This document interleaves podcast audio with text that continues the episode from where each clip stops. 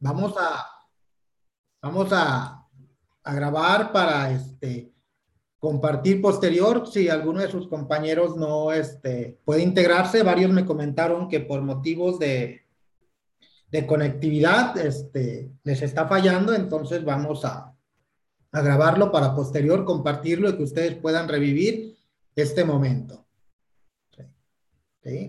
¿Cómo se encuentran? ¿Todos bien? ¿Sin novedad? Ok. Muy bien, muy bien, chicos. Me da gusto de que nos encontremos aquí reunidos. Vamos a, a trabajar esta primera sesión. Ya les había comentado con, con tiempecito quién nos iba a acompañar el día de hoy. ¿Sí se acuerdan? ¿Sí saben quién nos va a acompañar el día de hoy? Sí, sí, la tenemos en pantalla ya. claro, claro. Ok, entonces, este, la, la, doctora Judith Murphy es la que nos va a acompañar el día de hoy. ¿sí? Entonces, ahorita vamos a, a esperar que a ver si se conectan algunos otros compañeros más, darle chancito unos dos, tres minutos y iniciamos las actividades. ¿Cómo está el clima ya por nuestras bellas playas del Caribe mexicano? Doctora? Pues fíjate, como dicen, voy a hablar como hablan en, en Mérida, ¿no? Acá hay heladez, Dicen que hay heladez. Yo no hay ninguna heladez, pero bueno, no amanecimos en 13, con 13 grados, ya después subió un poco, eh, estaba como a 17 y ya ahora está rico. Para mí está fresco, pero para acá que eso es casi que la gente ya saca todos los abrigos con olor a naftalina y, hay que ponerse los abrigos de pluma porque si no, ¿cuándo? ¿no? Pero está rico. Mucho COVID, acá bueno, ya sabes, ¿no? Aquí ando con COVID, voy a tratar de que la tos no me afecte tanto porque el estado de ánimo es bueno. Realmente, como les decía, no, no me siento mal. Yo creo que ya voy saliendo de esto, pero sí cuando hablo mucho, entonces voy a ir a veces me despacito, me empieza como una picazón y la tosecita. Pero por lo demás me siento bastante bien de ánimo. No nos podemos dejar caer con el bicho. ¿Qué va? Exacto, exacto. Este, más que nada, este, como, como dicen, este, es mucho psicológico toda esta enfermedad, este, va a depender del estado de ánimo en el que nos encontremos. Exacto. Sí, pues Así que, primeramente Dios, vamos, vamos avante y vamos, no, tenemos que ir, no hay de otro, no hay de otro. Claro que sí, este, de, eso se trata, vamos a darle. Y aquí estos chicos y chicas que, que muy gustosamente van a compartir contigo hoy sala, este, son los que pretenden en este nuevo inicio de, de la UCICAN con las evaluaciones, presentar ya sea tanto para admisión como para promoción horas adicionales. Entonces vamos a darles este primer acercamiento en relación a los temas que hemos considerado con base a la experiencia que son merecedores de una atención porque en teoría creemos que conocemos muchos aspectos en relación a este tema que tú nos traes, que es muy importante de la nueva escuela mexicana.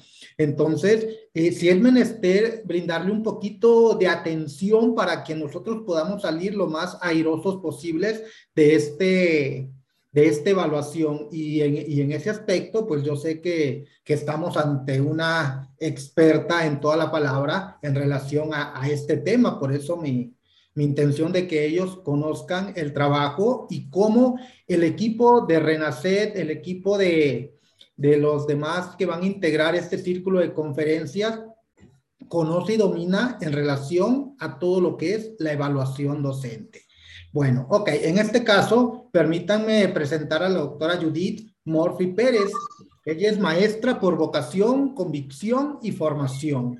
Es directora de calidad educativa y diseño curricular de la Universidad Riviera. Es directora académica de la empresa de capacitación Minus.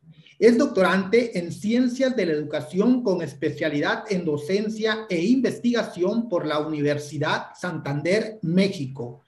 Tiene una maestría en educación especial por el Centro de Referencia Latinoamericano para la Educación Especial de La Habana, Cuba.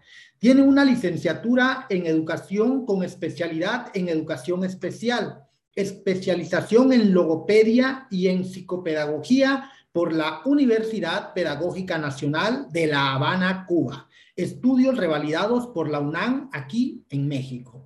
Tiene un título honorífico máster en Ciencias de la Educación y Cultura de la Paz, otorgado por el Consejo Directivo de la Asociación Internacional para el Desarrollo Educativo y Cultura de la Paz.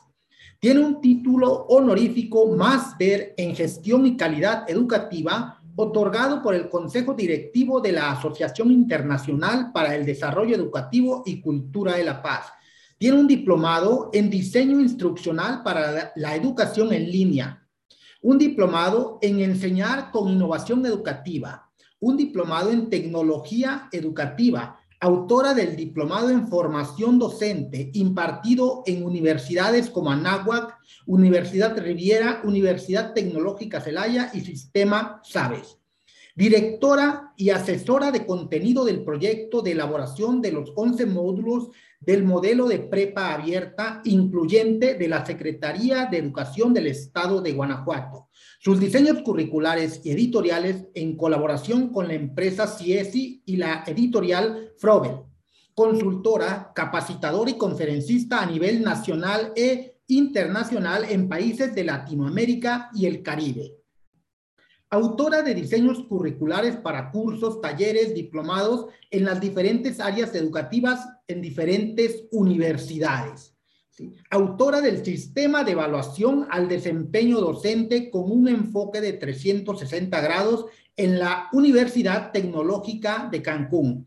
Especialista en diseño curricular, miembro internacional, internacional de la Red Internacional de Educadores para una Cultura de la Paz, miembro internacional del de Internacional Servicio de Capacitación y Actualización, miembro de la Red Nacional de Capacitadores de la Educación, RENACEP, maestra de más de 28 años de experiencia a nivel de educación básica, media superior, licenciatura, posgrado y empresarial de, la, de las universidades Anáhuac, multisede, Normal Superior de Quintana Roo, Universidad del Caribe, Universidad Santander, Universidad Riviera, entre muchísimos más que podemos mencionar y quedarnos aquí un buen rato escuchando el currículum de la doctora. Pero, ¿quién más para demostrarnos todo esto que la doctora Judith Murphy? Doctora, es un placer estar aquí compartiendo sala con ustedes. Les dejo a mis chicos les cedo la sala y son todos suyos. Bueno, buenas tardes, buenas tardes a todos. Espero que no me hayan subido mucho porque después caerse es más duro, ¿no? Entonces, yo por eso prefiero que me digan que soy maestra y, eso es lo que soy. Lo demás eh, son ya, pues, años de experiencia, más que años de vida, mejor no los contamos, pero sí años de experiencias y, de disfrutar mucho el salón que, que me encanta. Cuando el maestro Ricardo nos invitó a dar el tema, eh, pues siempre estamos dispuestos a colaborar. Y después cuando me senté, y le dije, sí, claro, y de momento cuando me senté y veo el tema y digo, nueva escuela mexicana, digo, ay, Dios, porque es un tema que a mí me causa mucho conflicto, se lo puedo decir, eh, soy muy sincera a la hora de dar mis temas y, a la hora de dar los temas también hablo de lo que estoy de acuerdo, de lo que no estoy de acuerdo. Y gracias a Dios estoy en un país hace ya 20 años que es libre. Y eso me da la facultad de ser libre también en el hacer y en el decir. Y, eso es lo que más agradezco siempre a México, ¿no? Entonces, cuando me dio la tarea de prepararlos en el nuevo modelo, en la nueva escuela mexicana, que para mí sí tiene algunos cambios, pero Ojalá no hubiera sido tan nueva, porque cuando vamos a, la escuela mexicana de los años 50, donde México era referente de la educación en Latinoamérica, eso sí era una escuela mexicana. donde todo el mundo hablaba de México y se quitaba el sombrero a la hora de hablar los resultados de la educación de México, ¿no? Y después, hacia los años 80, 90, la educación de México empezó a bajar tristemente y en los referentes internacionales México estaba del, del 5 al 1, es hacia abajo, el, el 1 es el más bajo, estaba en los niveles de uno en PISA y uno decía, ¿qué pasa? ¿Qué pasa con México en la educación? ¿no? Y entonces cuando llegamos a, vivir a México en el año 2003 y empezamos, por suerte, llegamos por el Ministerio de Educación de Cuba, yo era reserva del ministro de Educación en Cuba, y llegamos a montar un centro para la discapacidad, eh, atención a la discapacidad en el DF, y empezamos a conocer el contexto mexicano, nos dimos cuenta de que el maestro mexicano es increíblemente comprometido con su entorno. Lo ves preparándose, lo ves estudiando, lo ves buscando, pero después también hay una gran, gran dicotomía entre los apoyos, los recursos, eh, lo que establece, establece a nivel de un macro currículum, que es el país, que es el Estado, y lo que realmente después tiene el maestro en la base, ¿no? Y, ahí a veces vienen mis contradicciones, porque eh, cuando uno lee eh, en papel la nueva escuela mexicana, en papel está muy bien, literal, está muy, muy bien, pero ahora en algunas cosas que vamos a explicar, yo me, empiezo a cuestionar, ¿no? Y por eso estoy dejando mi postura eh, desde un inicio. Me empiezo a cuestionar, ¿dónde está la equidad? ¿Dónde está realmente la inclusión en grupos de 60, de 40, de 50 que tienen los maestros? ¿Realmente eso, e, eso es verdad? ¿Realmente el maestro puede trabajar con eso? Entonces, ¿dónde está la, educación obligatoria hacia la unidad, hacia la educación superior? Cuando cada vez tienen que haber más escuelas privadas porque el Estado no da respuesta a esto que plantea en su artículo tercero constitucional. Entonces, cuando me da el tema, dije, ay, mi madre, bueno, entonces dije, yo tengo que partir de, plantear esto porque soy muy ética en mis posturas y, no lo puedo dejar de decir. ¿Cómo, cómo una nueva escuela eh, mexicana puede ser liderada por una persona que, que ya está teniendo problemas legales ante el INE, como la secretaria de Educación, que ya está público, ¿no?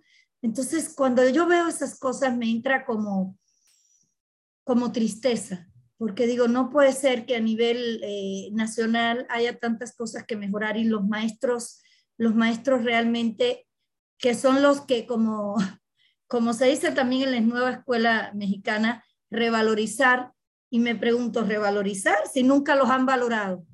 ¿Dónde está el revalorizar? Porque revalorizar quiere decir que ya te valoraron antes, ¿no? Que ya valoraron al maestro como la persona que realmente transforma la sociedad. Porque si se dice que los de, eh, la educación es uno de los primeros derechos y quien lleva a cabo la educación aparte de la familia es el maestro y no se le da esa importancia, ¿dónde está entonces la acción de revalorizar? Entonces, bueno, analizando todo eso, por eso hay cuestiones con las que no eh, cuando hablan de nueva escuela mexicana, yo digo hasta dónde nueva, hasta dónde es nada más el nombre y hasta dónde es una realidad. Pero bueno, punto y aparte de esa postura mía, siempre que somos maestro, debemos de conocer, eso sí es real, debemos de conocer qué es lo que nos rige, cuál es la normatividad que nos rige en eh, en el país donde estemos, por eso cuando yo llegué a México hace más de 20 años y hace más de 12 que tengo la nacionalidad mexicana por eh, examen, lógicamente me puse a estudiar la realidad, porque hay que estudiar la realidad no solo a nivel de contexto, sino a nivel primero de constitución, que es lo que nos representa a cada ciudadano y es el primer eh, nivel, eh, documento normativo al que toda institución pública o, al, o en el que toda institución pública debe regirse, igual los ciudadanos. Entonces, lógicamente, sí tenemos que conocer este nuevo, esta nueva escuela mexicana tenemos que conocer que también están los antecedentes y tenemos que conocer qué es lo que las rige. ¿Por qué? Porque a raíz de ahí se van a deslindar las demás capacitaciones que se van a dar y que es importante que nosotros los maestros conozcamos y aplicamos por, y apliquemos. ¿Por qué razón? Porque, eh, como les decía, aunque a nivel, sobre todo de Estado, que muchas de esas cosas no las podemos resolver nosotros, cuando leemos a nivel eh, de escrito, a nivel de documento, la nueva escuela mexicana y eh, los documentos legales que las rigen, realmente está muy bien hecha, realmente está muy bien elaborada. Entonces, ¿qué nos corresponde a cada uno de nosotros? Primero, conocerla. Eh, segundo, a lo mejor no la conocemos toda de memoria, pues imposible, pero sí eh, conocer la esencia de lo que se pide y el, y el por qué, qué, qué es lo que la fundamenta y qué es lo que la rige porque al menos como docente, como yo digo, en nuestras cuatro paredes de aula, en lo que nos corresponde como directivos, como asesores, como docente, ¿qué sí podemos hacer por nuestros niños? ¿Qué sí podemos llevar adelante por nuestros niños y sobre todo conocerlo para fundamentar, fíjense, fundamentar nuestras acciones pedagógicas, nuestras acciones de liderazgo en cada una de las eh, cuestiones que hagamos como docente. Y ahí es importantísimo. Entonces, eh, voy a compartir mi presentación que eh, luego con todo gusto les hago llegar. Déjenme, aquí está, un momentito, por favor, voy a ponerle en grande. Y entonces, de eso vamos a estar eh, viendo en esto. ¿Qué plantea la nueva escuela mexicana? ¿Hacia dónde va? ¿Y por qué es importantísimo conocerlo? Y para eso voy a ir primero a estas eh, cuatro dimensiones. ¿Por qué me voy a ir primero que todo a estas cuatro dimensiones? Porque en estas cuatro dimensiones se van a enmarcar todos los cambios que hay y que les voy a dar desde, desde el tema que me toca hoy, de la nueva escuela mexicana, y además se enmarcan los aspectos que después les irán capacitando los eh, demás especialistas. Entonces, eh, esto tenemos que saber que desde 1994, para que vean que no es nuevo, Primero, con el gobierno de Salinas de Gortaris, vino lo que se llama el Acuerdo Nacional para la Modernización. Ay, si me apoyan con la música, yo sé que está preciosa, pero apóyeme igual que la música de inicio, estuvo muy linda. ¿Ya? ¿Me pueden apoyar? Gracias. Entonces, eh, el acuerdo, como les decía, yo me espero, no hay ningún problema. Muchas gracias. El Acuerdo Nacional para la Modernización de la Educación Básica. Luego, para que vean algunos de los antecedentes, y ahí empezó a hablarse del término de calidad educativa. Ya desde ahí empezamos, que lógicamente es un término que después analizaremos, que es bastante polisémico, eh, porque todos ven la calidad desde eh, un enfoque diferente, entonces Ahí veremos algunas cositas. Después ya con el gobierno de Vicente Fox, eh, Fox en el 2000, comienzan los programas de eh, escuela de calidad, empiezan los cambios en la normatividad y ya para finales de los años 2000, eh, tomando como base todo el proyecto Turning 1 y después Turning 2 en Latinoamérica, con todo eh, el trabajo por competencia que se empezó en Europa a raíz de la creación de la Comunidad Económica Europea, que comienzan a trabajarse por créditos. Comienza después la UNESCO a través del artículo de la educación encierra un tesoro de Jacques Delors en 1993, empieza a conocer más acá en 1996 donde ahí se empieza a hablar ya de la necesidad de la integración de los saberes a partir de los cuatro pilares de la educación. El saber, el saber hacer, el saber ser y el saber convivir. Desde ahí ya se empieza entonces a trabajar por esta educación integral, por la necesidad de comenzar a trabajar, de ir de un modelo tradicional a un modelo por competencia para la necesidad de trabajar en el ser humano en esta integración de todos estos saberes para que fuera capaz de, con las competencias para la vida, transformar el entorno donde se encuentra. Y ahí hubo un cambio progresivo en la educación de México, con preescolar en el 2004, educación básica entre el 2006, 2005, 2006. Empieza en educación media superior. Yo me acuerdo que me invitaron a un congreso en el Centro Nacional de Medicina en México con Carlos Casuga y Ángel, Ángel Díaz Barriga. Estaba Carlos Casuga, Ángel Díaz Barriga, Kurchenko y una servidora. Nos invitan a dar una plática de todas las transformaciones en la enseñanza media superior con el marco curricular común, el acuerdo 447, luego el 4 el 444, el 447 con las competencias docentes, y ahí ya se decide después de manera más, eh, más formal, en el 2008, el trabajar en la educación media superior de forma obligatoria y por competencias también.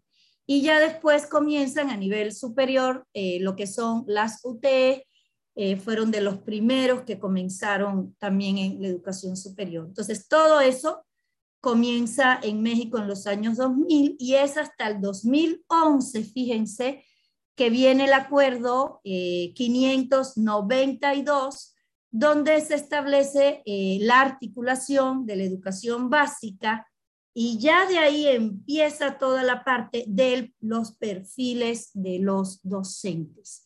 Es importante tomar estos antecedentes porque en aquel entonces habían cinco dominios, ahora hay cuatro dominios. Es esos antecedentes nada más como conocimientos previos. Hay otros, estos son algunos que les puedo decir. ¿Y por qué esto es importante? Porque el docente, el asesor, el directivo, el asesor técnico, el supervisor, y por eso fuimos poniendo estos cargos, tiene que tener clarísimo estos dominios porque, por ejemplo, el primer dominio que tiene que ver con el compromiso ético y el fundamento legal, aquí lógicamente es importantísimo que ustedes estudien a través de estos talleres, de estas pláticas que se les van a dar. Para este dominio hay que estudiar a fondo el artículo tercero constitucional. Hoy vamos a ver algunas de estas cosas. Hay que estudiar la Ley General de Educación, eh, la ley eh, general para el servicio de la carrera eh, de maestras y maestros. Eso hay que estudiarlo como bases normativas, ¿ya? Como marco normativo para poder cumplir con este compromiso ético en el dominio 1. Y porque ahí vamos a ver algunas cositas que es importante saber. Entonces, eso es en el dominio 1 y por aquí está señalado del rojo lo más, lo más importante de ese dominio 1, que son los principios filosóficos, éticos y legales de la educación mexicana. Hoy estaremos hablando de los filosóficos sobre todo. Vamos también a ver en el dominio 2 el aspecto del currículum y aquí que es importantísimo que conozcamos, ¿ya? los estudiantes, quiénes son nuestros estudiantes, cómo aprenden nuestros estudiantes y lógicamente en qué se fundamentan los programas de estudios, tener clarísimo todo este enfoque constructivista y humanista de los programas. Y eh, lógicamente ahí tienen cómo en este dominio 2 se enfoca en la atención educativa con inclusión, equidad y excelencia, que de esos términos también estaremos hablando con más detalle. algunos de los cuales soy un poco, estoy de acuerdo con ellos, sin embargo, soy un poco crítica a la hora de que veamos a qué le llamamos excelencia, porque para, y aquí lo dejo claro, para hablar de excelencia, cuando usted revisa la eh, literatura, excelencia se logra cuando se cumplen con los estándares de calidad en cualquier ámbito. ¿Cuáles son los estándares de calidad? Entonces, esas son preguntas que me hago, ¿no? La otra, el dominio 3, tiene que ver con la intervención didáctica. Esto es como el ABC del docente.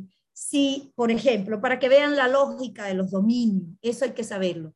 En el primero, yo como docente tengo que tener una postura ética. Tengo que conocer legalmente cuál es el derecho a la educación de mis estudiantes pero cuáles son mis derechos y mis deberes a la hora de decidir que yo soy maestro.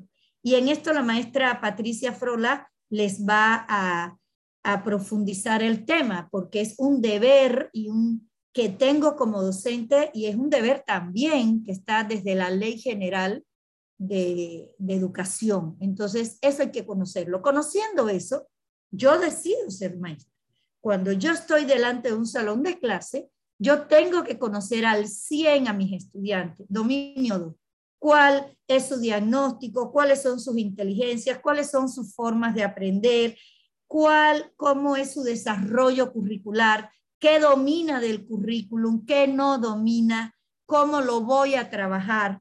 Eh, a través de cómo él aprende. Y entonces esto se, se engarza con el dominio 3, cómo a través de estos ambientes favorables para el aprendizaje y la participación, yo logro una educación equitativa, inclusiva y de excelencia, para que vean que todo está relacionado.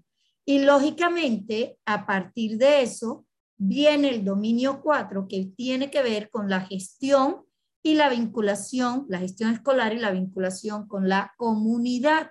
Y entonces ahí este dominio es súper importante porque esa es la función, no solo del maestro, de los directivos, de esta comunidad escolar, de cómo irradiar hacia eh, la sociedad, hacia el entorno. ¿Qué voy a hacer en la gestión escolar hacia adentro para, para favorecer estos tres dominios? Pero ¿qué voy a hacer también hacia afuera? Para transformar y mejorar la comunidad. Entonces, para que vean que lo primero que hay que tener claro, que estos dominios están interrelacionados, que un dominio te va a llevar a otro y que tenemos que dominarlo para realmente dar una educación, ahora sí, de calidad y de excelencia para cumplir con estos estándares. ¿Qué me habla de estándar? Una educación inclusiva, una educación que todos hacia adelante, todos juntos, nadie hacia atrás, una educación con los mismos derechos y deberes, una educación donde la familia participa. Entonces, dando eh, esta parte de los dominios, que me enfoque más hacia los docentes, pero igual ustedes lo pueden ver en esta parte donde está sobre todo señalado entre azul, verde y rojo, lo más, más importante a tomar en cuenta en cada una de las funciones. En los directivos, asesores y supervisores, el primer dominio va hacia lo mismo, porque todos tenemos que tener ese conocimiento de la base legal. Sin embargo, el segundo dominio, además de que está centrada en la equidad, la inclusión, la interculturalidad y la excelencia, también hay que tomar en cuenta que el directivo tiene que construir de manera colectiva. Y como mismo el maestro tiene que tomar en cuenta la diversidad en el salón de clase para hacer su intervención educativa, el director tiene que tener la, en cuenta la diversidad en sus maestros, en sus estudiantes, la diversidad en la comunidad para desde el plan de trabajo realmente trabajar la equidad, la inclusión, la interculturalidad, porque en una escuela tenemos personas y hay contextos donde esto se da más que en otros lugares, en unos más que en otros, tenemos personas de diferentes lugares. Por ejemplo, acá en Playa, en Cancún y Playa del Carmen, que son dos ciudades muy eh, turísticas y cosmopolitas, usted va a las escuelas y hay de Chile, mole pozole. Hay personas de todos los países. Imagínense, los maestros tienen que saber eh, cómo está el proceso de desarrollo cultural de sus estudiantes, pero los directivos también, porque también hay maestros de diferentes países. Entonces, todo esto lo tenemos que ver. La interculturalidad no tiene que ver nada más con la utilización del lenguaje, es con la utilización de la cultura en todas sus dimensiones. La parte del dominio 3 de los directivos, fíjense cómo va al espacio de formación integral. Es responsabilidad, como misma responsabilidad del maestro, crear un ambiente dentro del marco áulico, ya sea presencial o virtual, un ambiente de aprendizaje adecuado el directivo también tiene que crear un espacio de formación integral. Y para eso son los consejos técnicos escolares. ¿Qué mejor espacio para desde la función directiva formar a sus docentes? Y bueno, la parte de la formación para el bienestar de los estudiantes en esta parte del directivo. Entonces, en este material lo pueden ver. Partiendo de ahí, vámonos entonces a caer ya directo en lo que plantea el modelo educativo en esta nueva escuela mexicana y nos vamos a ir, como les decía, desde eh, la constitución. ¿Por qué desde la constitución? Primera, porque les decía que es el documento que en todo país rige la normatividad. Por tanto, el artículo tercero constitucional es el artículo que más debemos eh, dominar nosotros, no solo como ciudadanos, pero sobre todo como docentes. Vamos a ver entonces ahí cuáles son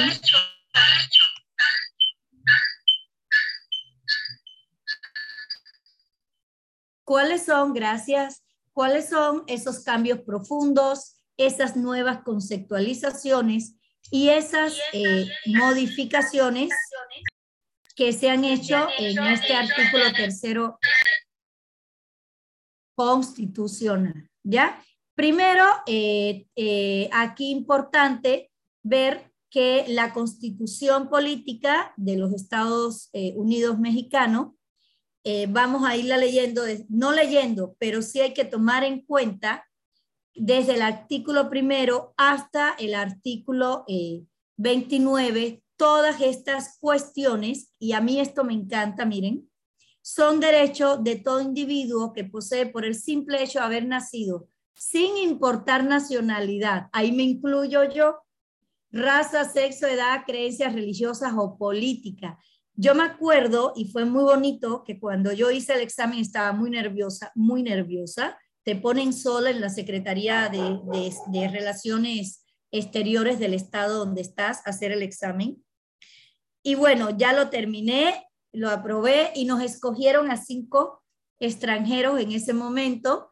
Nos escogieron a cinco y el secretario nos dio nuestro pasaporte mexicano y nuestra eh, carta de naturalización y nos leyó el artículo 52.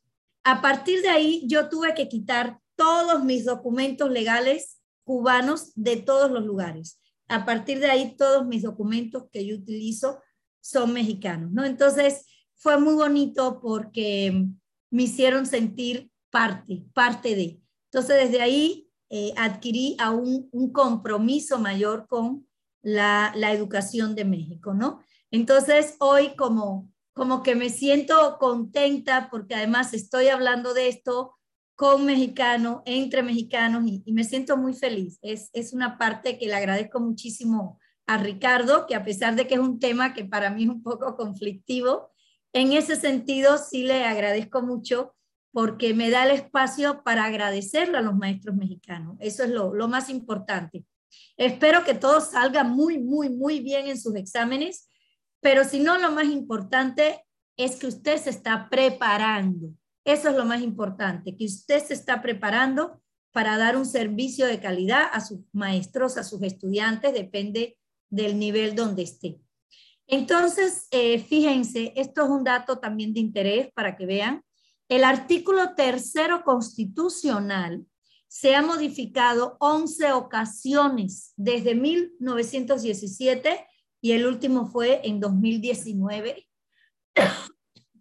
Y esto ha sido, esto ha tenido, como puse una lógica perpendicular, así, ¿no? Depende de quien esté en el poder, depende de cada sexenio, es como un péndulo, a veces a favor del progreso o de la sociedad de mercado y otra vez, otras veces, gracias a Dios, hacia la justicia y la democracia.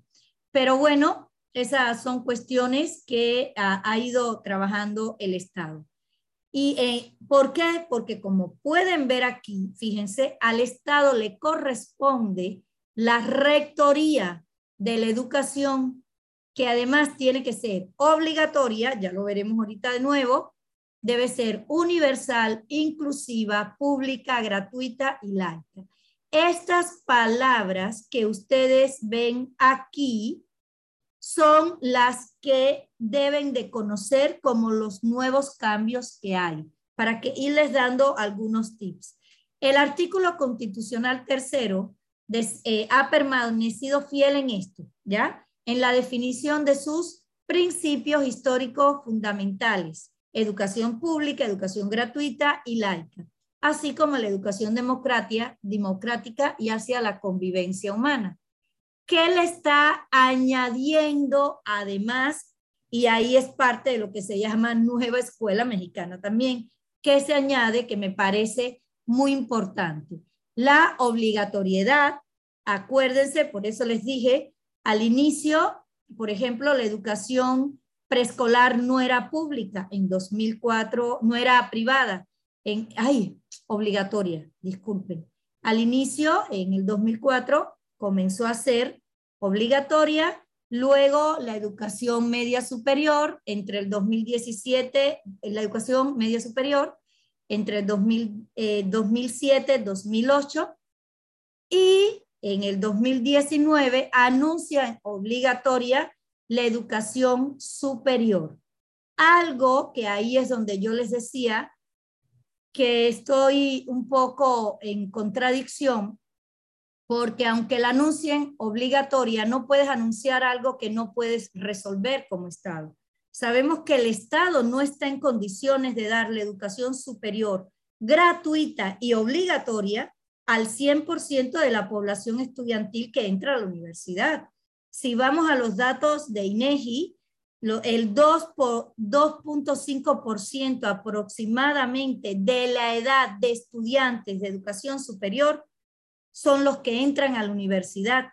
Y dentro de ese 2.5, solo un porcentaje es en, que entra a la educación pública, a las universidades públicas. El resto está en las universidades eh, privadas. ¿Cómo entonces vas a decir que es obligatoria la educación superior si no le puedes dar respuesta? Esas son algunas de las cosas ya que en lo personal, pues no, no comparto, ¿no? Algo que se ponga que no se va a cumplir. Entonces, en esta parte es importantísimo esto, que ustedes tomen en consideración que desde el 15 de mayo, en el diario oficial de la Federación del 2019, salió que además de eh, pública, gratuita y laica, también debe ser obligatoria, universal e inclusiva. Lo demás se mantiene. Esto es importantísimo que lo tomen en cuenta. En esta parte eh, que les decía lo de eh, la educación superior, lógicamente ahí se plantea que es obligación de cada estado también dar respuesta a, esto, pero tristemente no le han dado respuesta. Ninguna de las entidades federativas y estatales realmente, sobre todo a nivel superior, eh, no dan abasto, no dan abasto para esta educación obligatoria. Y si vamos a la educación preescolar, a la educación, a la educación básica, que es la, educación preescolar, eh, primaria y eh, media, y si vamos a la educación media superior, tampoco se, se dan abasto. Si no, piensen ustedes cuántos niños tienen por escuela. Ahora el COVID les está permitiendo, cuando empezamos presencial, que tristemente con esto, eh, esta nueva transformación del virus, ya volvimos de nuevo a estar de, manera virtual en, en, varios estados.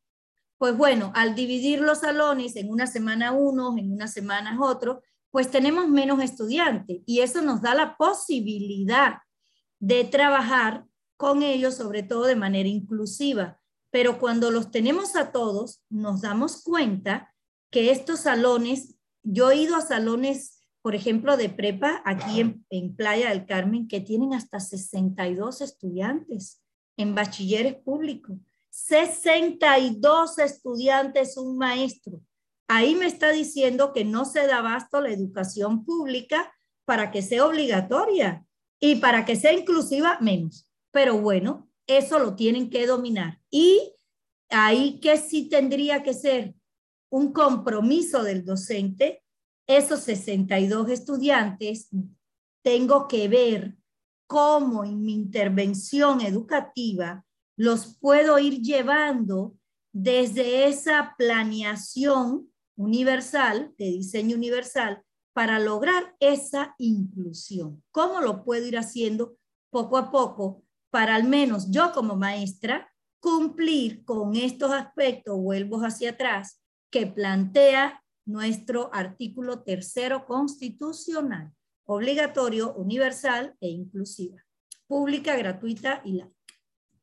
Hablando de estos aspectos, entonces, podemos eh, seguir planteando, fíjense, cómo el criterio de esta educación que se va a basar en el progreso científico para que lógicamente los estudiantes puedan ser o puedan tener un pensamiento crítico, puedan ser transformadores de la sociedad, la educación se orientará a que sea democrática, a que contribuya a la convivencia humana. Este modelo, este nuevo modelo educativo debe estar orientado hacia esto. Esto es importante. Cuando ustedes le pregunten, ¿hacia dónde está orientado el artículo tercero constitucional, que está, que es la base rectora, la base normativa del nuevo modelo eh, de la escuela mexicana se irá hacia que sea democrático, que contribuya a una mejor convivencia humana, que sea inclusivo, ¿ya? Es decir, y cuando hablo de inclusivo, no me refiero nada más a las necesidades educativas especiales, sí lo veo desde un marco eh, clínico, desde eh, un marco de atención a la discapacidad o si lo veo ya desde un marco más educativo y social, a las llamadas, al cambio que hubo en el artículo 41, a las llamadas barreras para el aprendizaje y la participación. A eso le llamo que tiene que tener un enfoque inclusivo porque es para todos. Si nosotros nos vemos, cada uno de nosotros tiene determinadas necesidades de alimentación, de salud, de atención, por tanto, inclusivo es para todos. Y cuando hablo de inclusivo, y aquí me voy a los roles que puse, no solo es inclusivo a nivel de aula, ojo con esto, es inclusivo desde a nivel de aula, desde la función del directivo con sus maestros y los padres de familia y la comunidad educativa, es inclusivo desde el asesor técnico pedagógico que tiene que atender a sus, eh, a sus directivos y a sus maestros, todos ellos tienen que tener un enfoque inclusivo, es para todos. Equitativo, todos tenemos los mismos derechos y deberes. Por tanto, todos tenemos, eh, o la educación debe ser accesible para todos. Eso es uno, es uno de los primeros derechos. Por eso también es equitativo. Debemos de cumplir con nuestros derechos y nuestros deberes en un mismo eh, eh, en, una, en, una, en un mismo rango. Esa es equidad, que todos tenemos los mismos derechos y los mismos deberes. También hay eh, que trabajar, y esto es importantísimo, porque es una educación a nivel nacional. Acuérdense que el currículum se organiza desde el macro currículum, que son los principios, las normas, la filosofía a nivel de país, todo el programa curricular a nivel de país, ¿ya? El mesocurrículo, que en el mesocurrículo están las escuelas que deben cumplir con las políticas educativas planteadas desde el macrocurrículo. Y está el microcurrículum, que es el salón. Y en el salón el docente debe cumplir con toda la normatividad, las políticas, filosofía que viene desde el macro, meso y microcurrículo. Y esto es a nivel de país. ¿Ya? Aunque hayan entidades federativas, este artículo tercero constitucional se cumple a nivel de país y el nuevo modelo de escuela mexicana que tiene en su base esta normatividad lo cumple también. A partir de ahí es intercultural, ya lo vieron hace un rato, no importa la nacionalidad, el idioma, la raza, el sexo, el tamaño, gordo, flaco, feo, lindo, todos estamos incluidos en esta Fíjense cómo se relacionan en esta interculturalidad. Ay, y lógicamente es integral. Yo cada una de estas cosas los voy a ir ampliando más. ¿A qué le llamo integral? Y por eso fui a los antecedentes. Integral se habla cuando nosotros desde cualquier ambiente educativo, desde cualquier entorno, sea presencial, sea virtual, desde cualquier nivel, preescolar, inicial, em, que aunque no es obligatorio, sí es responsabilidad del Estado, ¿ya? Eso hay que dejarlo claro. Media superior y superior, yo desarrollo en mi estudiante, y esto es importante que lo pongan cuando les pregunten por qué es integrar la educación, porque yo desde mi función soy capaz de desarrollar las habilidades sociales, intelectuales, las, las habilidades profesionales y humanas que le van a permitir al estudiante aprender y transformar. Entonces, es la integración de todos estos saberes conceptuales, procedimentales, actitudinales, ¿ya? Es decir, el saber, el saber hacer, el saber ser y el saber convivir. Hacia eso va la educación integral, hacia la integración de todas estas habilidades. Y a partir de ahí, cumpliendo con todos estos elementos anteriores, pues tendremos una educación de excelencia, ¿Por qué ya no decimos calidad? No quiere decir que se haya quitado calidad.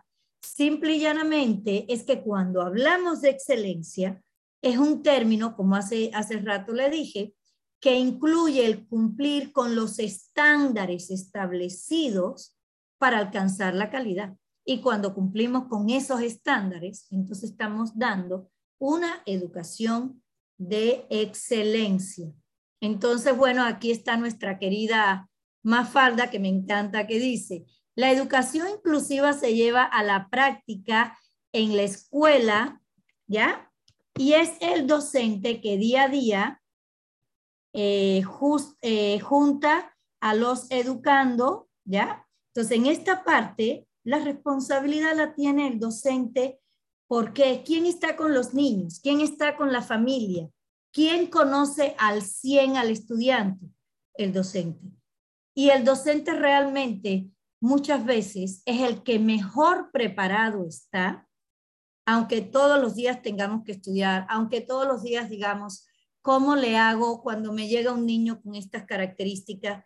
Pero es el docente el que tiene ese compromiso. Y cuando digo el que tiene no es eh, desde un punto de vista de obligatoriedad, que aunque en la Ley General de Educación está esa obligatoriedad, ya lo verán con la maestra Patricia, lo digo desde el punto de vista humano. Tenemos ese compromiso de atender la diversidad del ser. Entonces, partiendo de aquí, vamos a ver algunos de los cambios eh, de fondo. Por ejemplo, lo que les decía de eh, la palabra calidad, ya realmente nos vamos hacia la excelencia, se eh, derogó, gracias a Dios, esta parte donde habla que eh, la fracción tercera, que se incorporaba a los procesos de evaluación para el ingreso, la promoción, el reconocimiento y la permanencia en el servicio profesional docente. Esa parte, la fracción tercera, también se derogó. Y la otra, que ya no está, y fue en el 2013, que bueno, si usted no alcanza un resultado satisfactorio, pues se dan por terminado el nombramiento. Pues claro que no. ¿Por qué? Porque un docente es más que un examen. Entonces, esto hay que dejarlo clarísimo. ¿Ya? Entonces, ¿por qué razón también se hace esto? Y esto es algo que tienen que tener claro. Y ahí es uno de los cambios. Ya no solo tenemos un enfoque constructivista, sino que acuérdense que esta nueva escuela mexicana se va hacia esa integración entre el constructivismo, pero sobre todo ese enfoque humanista que permea la educación. Y ese enfoque de ver no solo al estudiante como centro del proceso de enseñanza-aprendizaje, sino también este ideal que ojalá se cumpliera en la realidad de revalorizar la labor del docente, de darle cada vez más fuerza a la labor del docente. Entonces, a partir de ahí, se eh, incorporan algunas cuestiones eh, o algunas conceptualizaciones bien importantes. Primera, la parte de que establece el derecho de las personas y la obligación del Estado para impartir y garantizar educación desde el nivel inicial hasta la superior, ¿ya? Esperemos que esto sea realmente, que se cumpla, ¿no? Eh, en estos momentos hay muchas cosas que no se están cumpliendo, sobre todo en esto de la obligatoriedad. No voy a profundizar, ya lo, ya lo dije en un inicio mi postura, pero esperemos que, que sí se logre. Y la otra también es este enfoque basado en los derechos humanos de la, eh, de la nueva escuela mexicana, donde habla de la educación inicial como derecho, fíjense qué importante, derecho de la niñez y la obligación del Estado de concientizar sobre su importancia. Por tanto, empecemos a pensar qué se está haciendo en cada estado, qué hay que hacer en cada estado para realmente concientizar a todos los papás que tienen hijos en, las edades de la educación inicial para que vean la importancia y que es un derecho, porque es la base para después esta educación obligatoria a partir de los tres años en la educación preescolar. Partiendo de esto, vamos también que otra de las cuestiones importantes que se pone de manifiesto es la revalorización de la función docente y que lógicamente, eh, más que profundizar, porque ya se lo van a tocar y no quiero ser, que seamos repetitivos en el curso, es ver como esta línea, ¿no? este caminito de hacia dónde va esta revalorización. Lo primero es, como ven aquí, reconocer la labor de los maestros y de las maestras como los agentes que transforman el proceso educativo. Esto es eh, importantísimo, sobre todo que esté ya escrito, ya por lo menos, si no se hace, ya nosotros los maestros, conociéndolo, tenemos también la obligación de enseñárselo a los demás o de hacerlo valer. Por favor, reconozcan nuestra labor, reconozcan lo que hacemos con los estudiantes, revaloricen esto. Y a partir de ahí se empieza, ya es cuando les digo que, se me empieza a cansar la garganta, la vista me empieza así como que a picar, me pica muchísimo. La parte, fíjense qué importante, de darle prioridad a las normalistas y a los egresados de la Universidad eh, Pedagógica Nacional. Esto es importantísimo porque tienen las bases. Sin embargo, eso no quita que todos los docentes también tengamos o no estudios de bases en la normal o en la Universidad Pedagógica Nacional, que podamos también aspirar a estos procesos de promoción. La otra parte es la asesoría técnica pedagógica y que sabemos la función tan importante que juegan estos asesores en el seguimiento, en la orientación, tanto a directivos como a docentes. La parte de la actualización, eh, capacitación y actualización del magisterio, que bueno, ya ustedes, si ustedes están en estos espacios, ¿ya? que no son precisamente públicos, es porque realmente no se está dando respuesta desde el Estado a la capacitación que necesitan los docentes. Y eso sí es algo que es preocupante, porque ¿cómo puedes poner esto dentro de las prioridades de la nueva escuela mexicana y no le das la atención? Y entonces, ahí sí quiero reconocer, y esto no es un gol, es una realidad, quiero reconocer la, labor que, están haciendo eh, todas las empresas que están dentro de Renacer, comprometidas con que ustedes se preparen, porque realmente decimos, bueno, van a evaluar a los docentes. ¿Cómo se van a enfrentar ante esto? Si desde el Estado no se le da la capacitación que realmente necesita. Entonces, esto realmente hay que analizarlo. Y la otra, ¿para qué se hace todo esto? Y eso es otra de las cuestiones puntuales en las evaluaciones. ¿Para qué se hace toda esta revalorización también? ¿Para qué se hace toda esta capacitación del docente? Pues como dice aquí, para lograr el máximo logro de los aprendizajes y desarrollo de los alumnos. Porque si vamos al campo de estudio de la educación, es la formación de la sociedad y la constitución tiene un compromiso con la sociedad.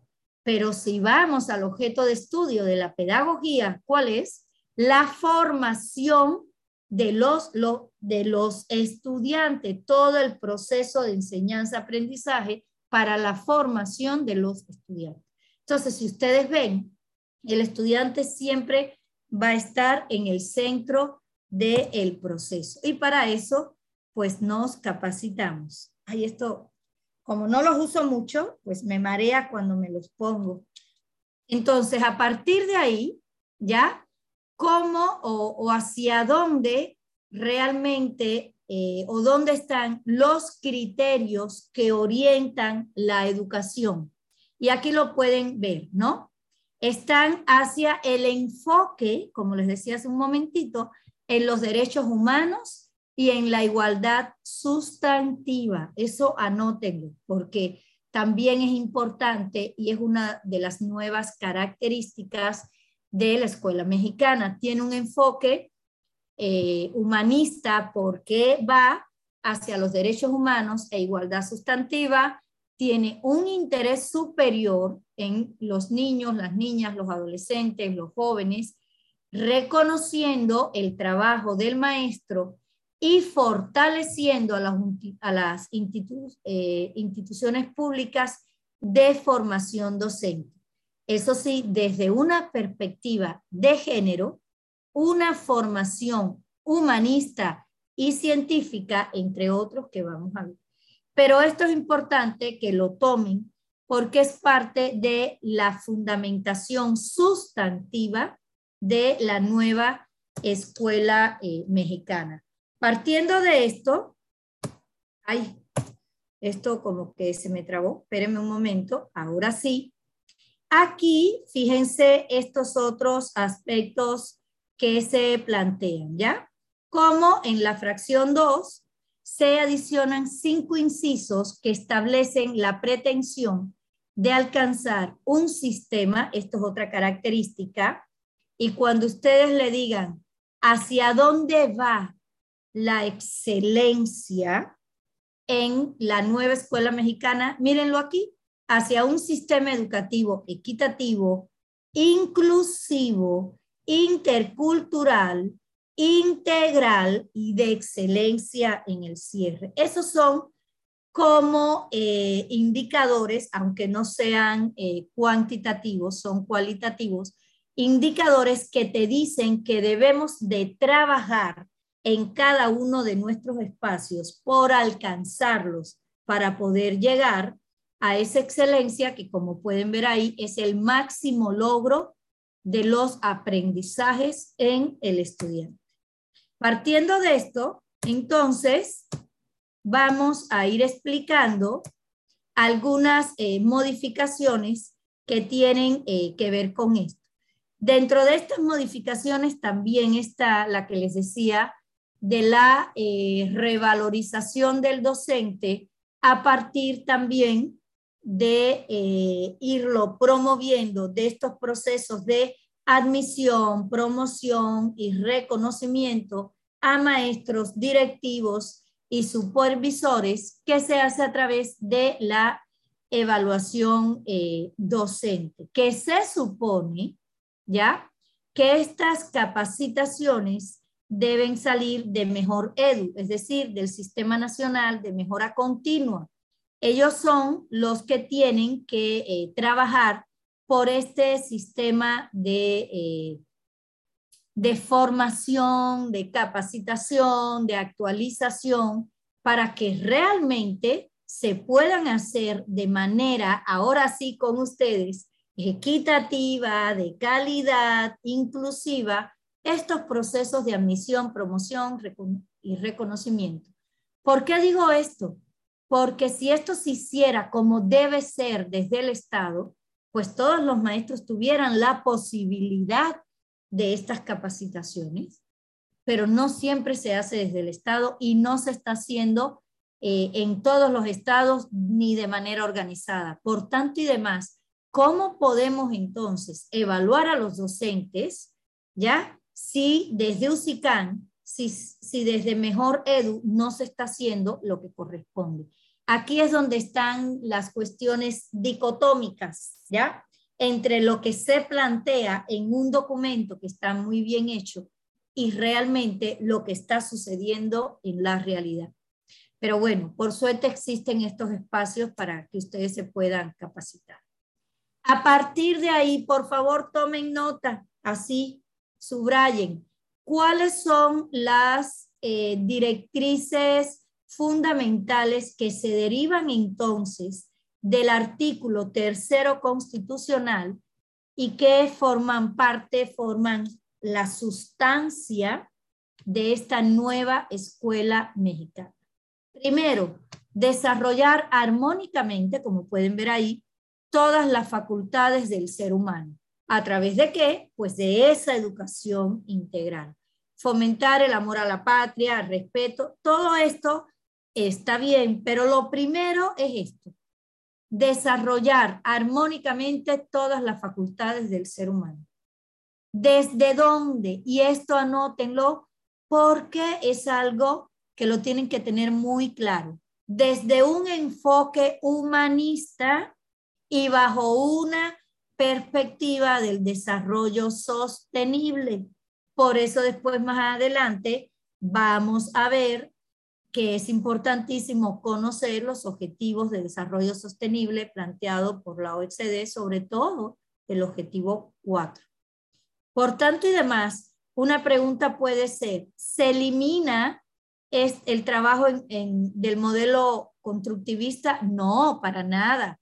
Seguimos trabajando desde un modelo constructivista, pero hay un enfoque sustantivo en el humanismo en ver al ser humano, en ver al estudiante desde el centro del aprendizaje, en esta revalorización del docente, ya de esta labor del docente, para, lógicamente, desarrollar al máximo las facultades del ser humano. Todo esto tiene que ir de la mano. Por tanto y demás, ¿cómo será la nueva escuela mexicana? Pues tiene que ser democrática, nacional, humanista, equitativa, integral, inclusiva, intercultural y de excelencia. Imagínense. Esto, esto es un sueño, ¿verdad? Un sueño precioso. Pero bueno, no estamos en la filosofía utópica de Hegel.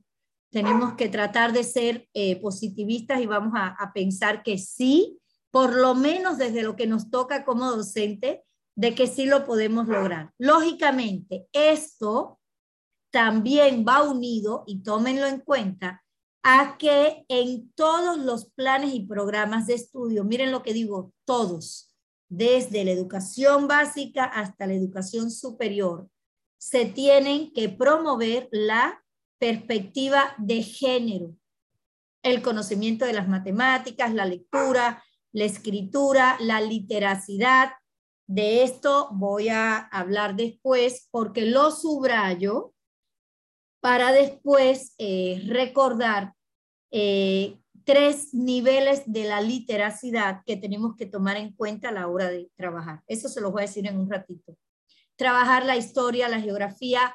Por suerte, eh, esta parte se le está dando muchísima importancia para ser congruente con esta parte de la nueva escuela mexicana por lo menos en papel, eh, al civismo y a la filosofía. Y digo por lo menos en papel, porque todavía yo no veo a nivel medio superior que se le, por lo menos en, las, en los bachilleratos, que se le dé la fuerza necesaria a la enseñanza de la filosofía.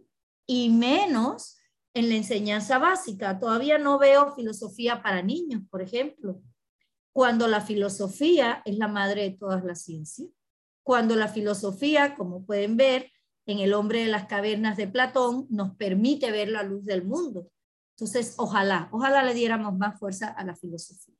Y lógicamente, todo lo demás que ya estaba, la tecnología, la innovación, las lenguas indígenas, que es algo bien importante para la multiculturalidad, así como las lenguas extranjeras, la educación física, el deporte, las artes, la promoción a los estilos de vida saludables, la educación sexual y reproductiva y el cuidado al medio ambiente. ¿Ya? Estas que señalé son aquellas que más están distinguiendo a la nueva escuela mexicana porque lo demás ya estaba. Ya no es que todo sea nuevo, estos son algunos de los aspectos eh, hacia eh, los que se enfocó estos cambios o este enriquecimiento eh, de la nueva escuela mexicana. Partiendo de esto, esto cuando le da por trabarse, menos mal que, partiendo de esto, vamos a ver entonces, y aquí miren cómo está marcado, la nueva escuela mexicana tiene como objetivo que se desarrolle en un plan de 23 años, ¿ya? No, no quiere decir que es un día para otro, lógicamente, en un plan de 23 años.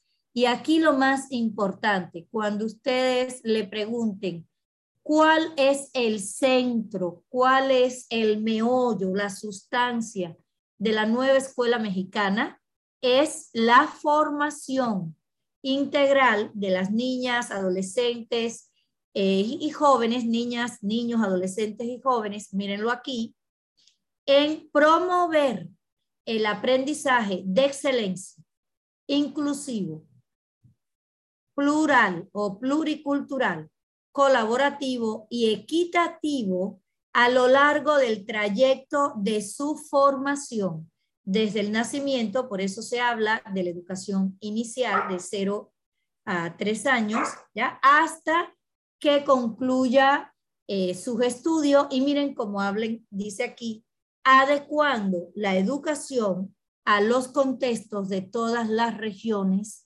de la República, porque también es nacional. Entonces, en esta parte, a esto hay que aprenderse, aprendérselo, pero así bien, bien duro. Es como el cimiento del edificio. Estos son los cimientos. Cuando te digan qué es lo distintivo de la nueva escuela mexicana, es esto. La formación integral de los estudiantes para promover un aprendizaje de excelencia inclusivo, pluricultural, colaborativo y equitativo. Ya, desde el nacimiento, en todo su trayecto educativo, desde el nacimiento hasta que termine sus estudios. Eso es sustantivo. ¿A qué responde eso? A educación para toda la vida. Y también es una educación que está abierta a la, eh, o que integra a la comunidad. Y en esta parte, lógicamente, se pretende dar eh, prioridad a las eh, poblaciones en desventajas. Partiendo de aquí, y, aquí pueden ver uno de los documentos rectores que es importantísimo que se lo lean, que es la Estrategia Nacional de Educación Inclusiva. Es un libro bastante amplio, pero está muy bien, está muy bien, muy bien. Eh, cuando ustedes eh, entran a la página de la SEP, están todos estos documentos normativos que se pueden eh, bajar y que los pueden tener a la mano, porque además les digo, están muy bien diseñados, no les puedo decir lo contrario, están muy bien diseñados y lo que hay que hacer es estudiarlos y lo que nos corresponde aplicarlo. Ya no, ya no decir, es que el Estado no lo hace, es que el Estado, pues yo no voy a poder con el Estado, eso ya nos queda clarísimo, pero sí voy a poder en mis cuatro paredes de aula, sí voy a poder con mis directivos, sí voy a poder con mis maestros y al menos en la comunidad donde está inmersa la escuela. Entonces, si eso, esos documentos yo me los leo, yo me los estudio, por lo menos intento lograr esto, que mis estudiantes, en, los, en mis estudiantes, promover la excelencia, la inclusión, la atención pluricultural, que sea colaborativo y que sea equitativo. Partiendo eh, de ahí, entonces, eh, ¿qué tiene que garantizar este nuevo, eh, esta nueva escuela mexicana? Las condiciones de excelencia en el servicio educativo y que se proporcionen en cada uno de los niveles modalidades y subsistemas que lo componen. Y a partir de ahí, ustedes pueden ver ahí cuál es esta, eh, este esquema del sistema educativo nacional. Empezamos con la educación inicial, que ya vimos que es responsabilidad por lo menos de promoverla, la conciencia de la importancia de esta en cada entidad federativa, ya es responsabilidad del Estado promoverla la educación preescolar primaria y secundaria, que es toda la educación básica, la educación media superior con eh, todo el subsistema de tecnológico, bachillerato general, bachillerato tecnológico y profesional tecnológico, más la capacitación para el trabajo como un subsistema, que esto es importantísimo porque acuérdense, eh, del Acuerdo 444 para el tránsito libre y el marco curricular común. ¿ya? Entonces, aunque sean sus sistemas, se debe cumplir con estos acuerdos para que se pueda transitar si un alumno ya no quiere estar en un tecnológico, eh, un tecnólogo y quiere ir al bachillerato general,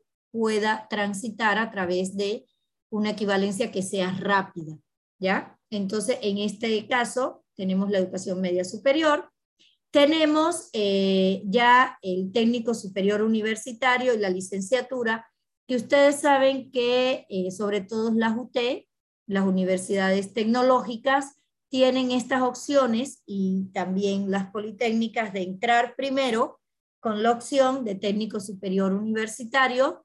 En dos años eh, hacen como su examen de grado y tienen la posibilidad de seguir la licenciatura.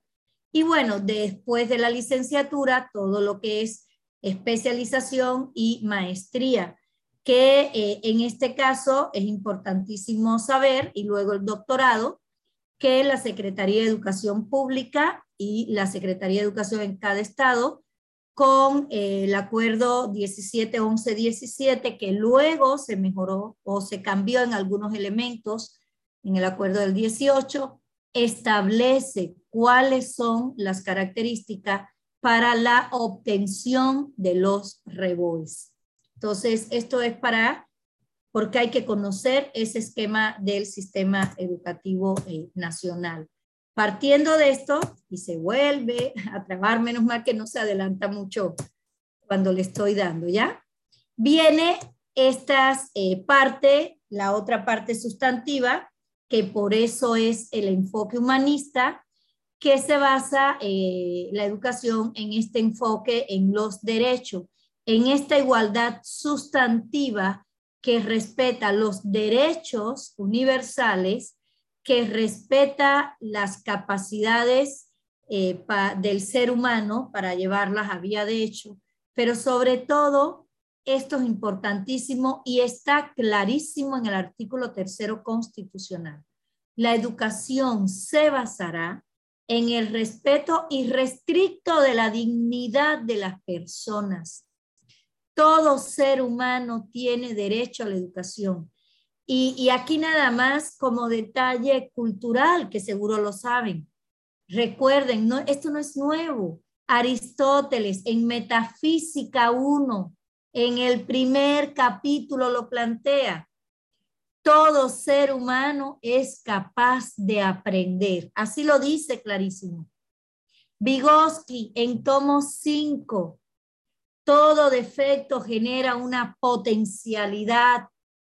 Esto quiere decir que todos los seres humanos tenemos derecho a la educación. Por tanto, si la educación tiene un enfoque humanista, esto lo tenemos que tener muy claro.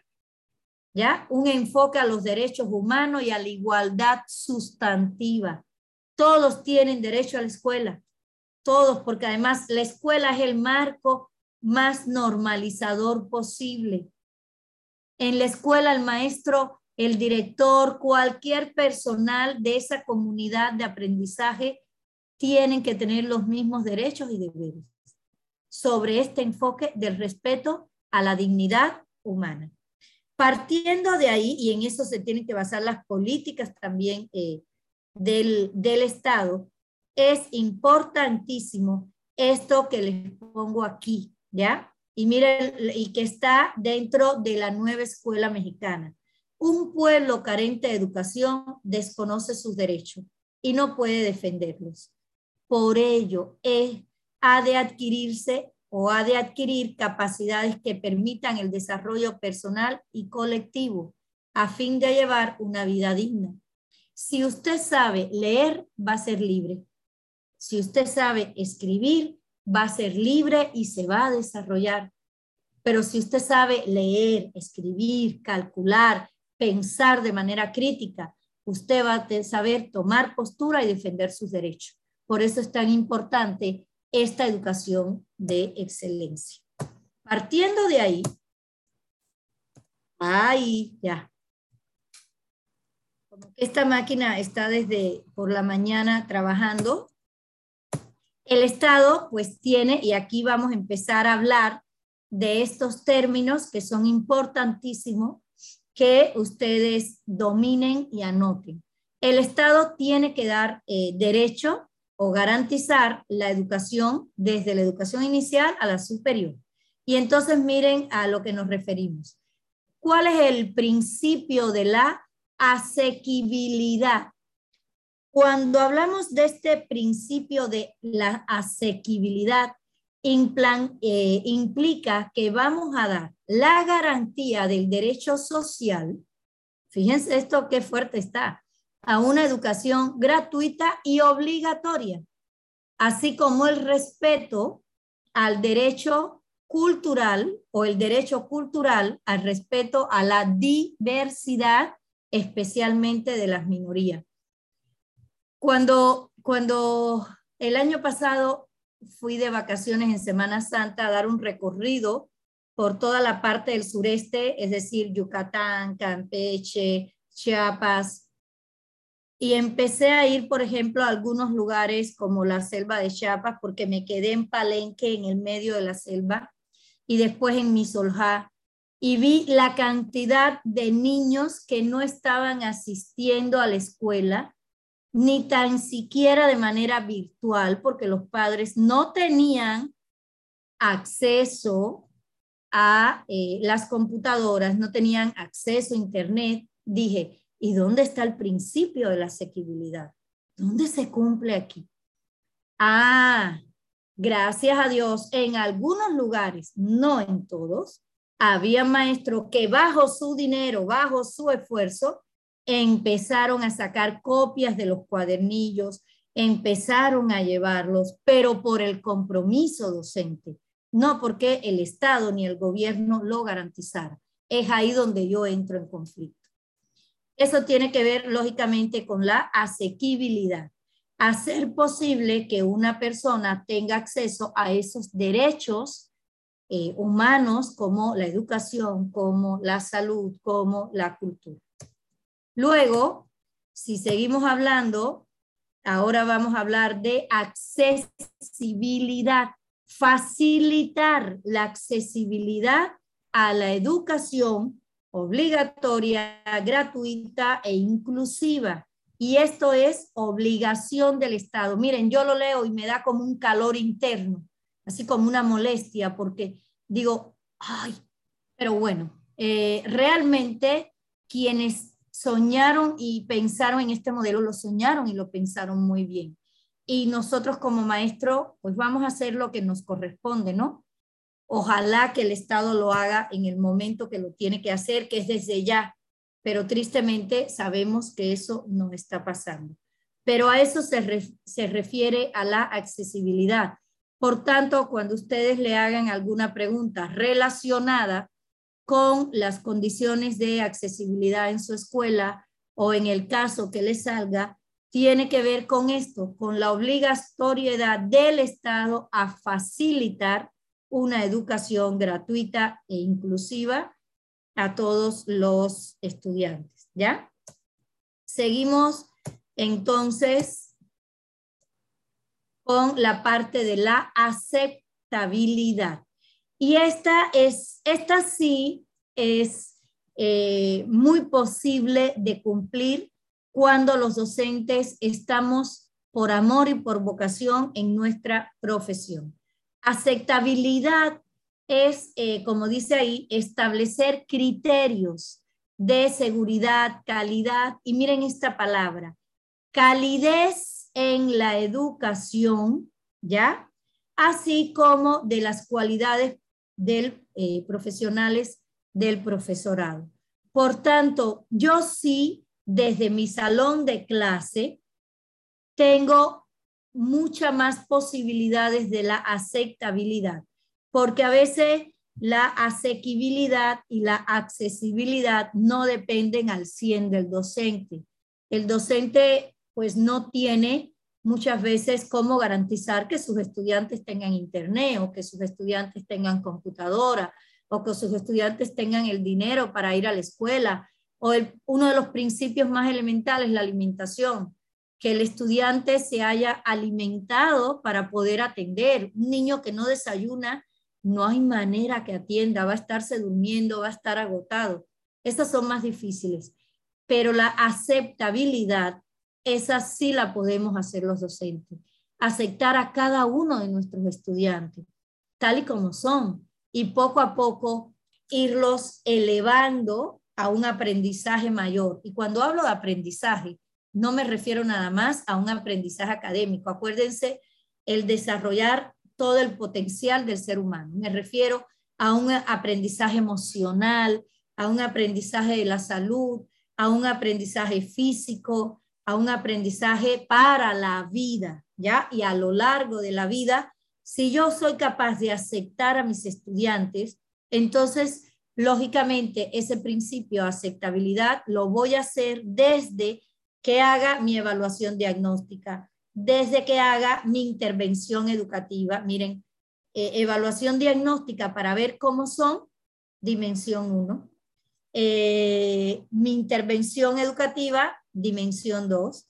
Aceptabilidad, dimensión 1. Esta parte de cumplir con esta normatividad que está dentro de la nueva escuela eh, mexicana, para que vean cómo estas palabras hacen eco cuando sabemos cuál es su intención. Entonces, hacia ahí va la aceptabilidad. Y miren lo que dice aquí, única, una política que busca homogeneizar, supone una igualdad en todo ámbito. Por lo tanto, se orienta a que todos reciban, esto está entre comillas, objetivamente lo mismo y por lo tanto busca la integración mediante la, eh, la entrega de contenidos similares. Eso es cuando está orientada a la igualdad. Miren ahora cuando está orientada a la equidad. Estas diferencias la tienen que saber. Una política orientada a la equidad es aquella que busca entregar a cada estudiante una educación de acuerdo con sus necesidades. ¿Cuál es la gran diferencia? Que aquí la adaptas, ¿ya? A las necesidades del estudiante. Y aquí lo que estás es homogeneizando. Yo no puedo homogeneizar la, enseñanza porque cada estudiante, sobre todo cada contexto, cada familia es diferente. Entonces, miren, equidad va a eh, aceptar a todos y buscar en esa aceptabilidad la equidad en la atención. Fíjense, ¿y dónde va la equidad en la atención? En atender a los estudiantes desde sus necesidades y desde la condición social y las características culturales. Entonces, no eh, no vamos a atender a todos igual, lo vamos a atender de manera equitativa, desde lo que necesite cada estudiante, desde lo que necesite cada contexto, desde lo que necesite cada entorno. Partiendo de esto, la adaptabilidad, también, como pueden ver ahí, va a eh, gestionar que desde el aula, desde la familia, desde los diferentes entornos educativos de ese ambiente educativo, se adecue la educación a los contextos sociohistóricos, a los contextos socioculturales de los estudiantes y siempre promoviendo el cumplimiento de los derechos humanos. Eso no se nos puede eh, olvidar tampoco. ¿Ya?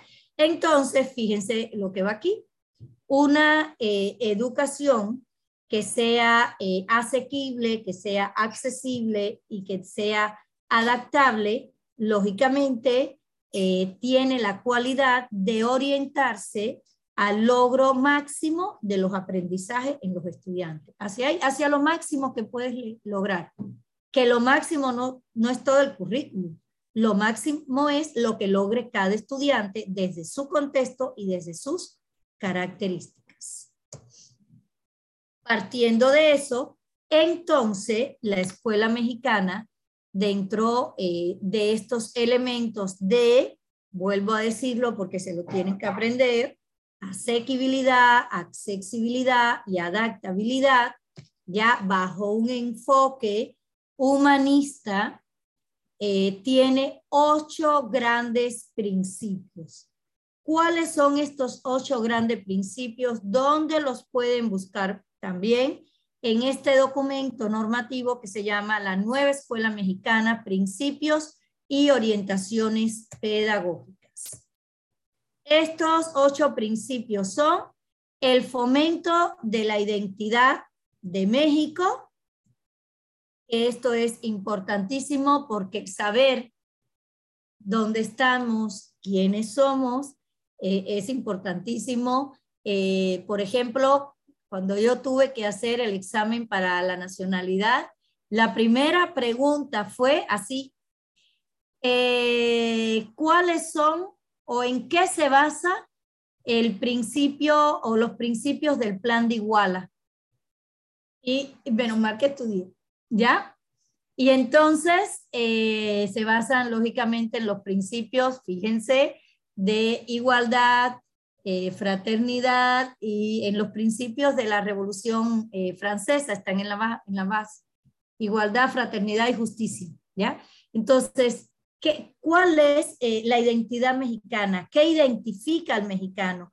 ¿Cuáles son los valores del mexicano? Y todo eso, hacerlo también desde el, déjeme antes de ir al 2, desde el contexto también.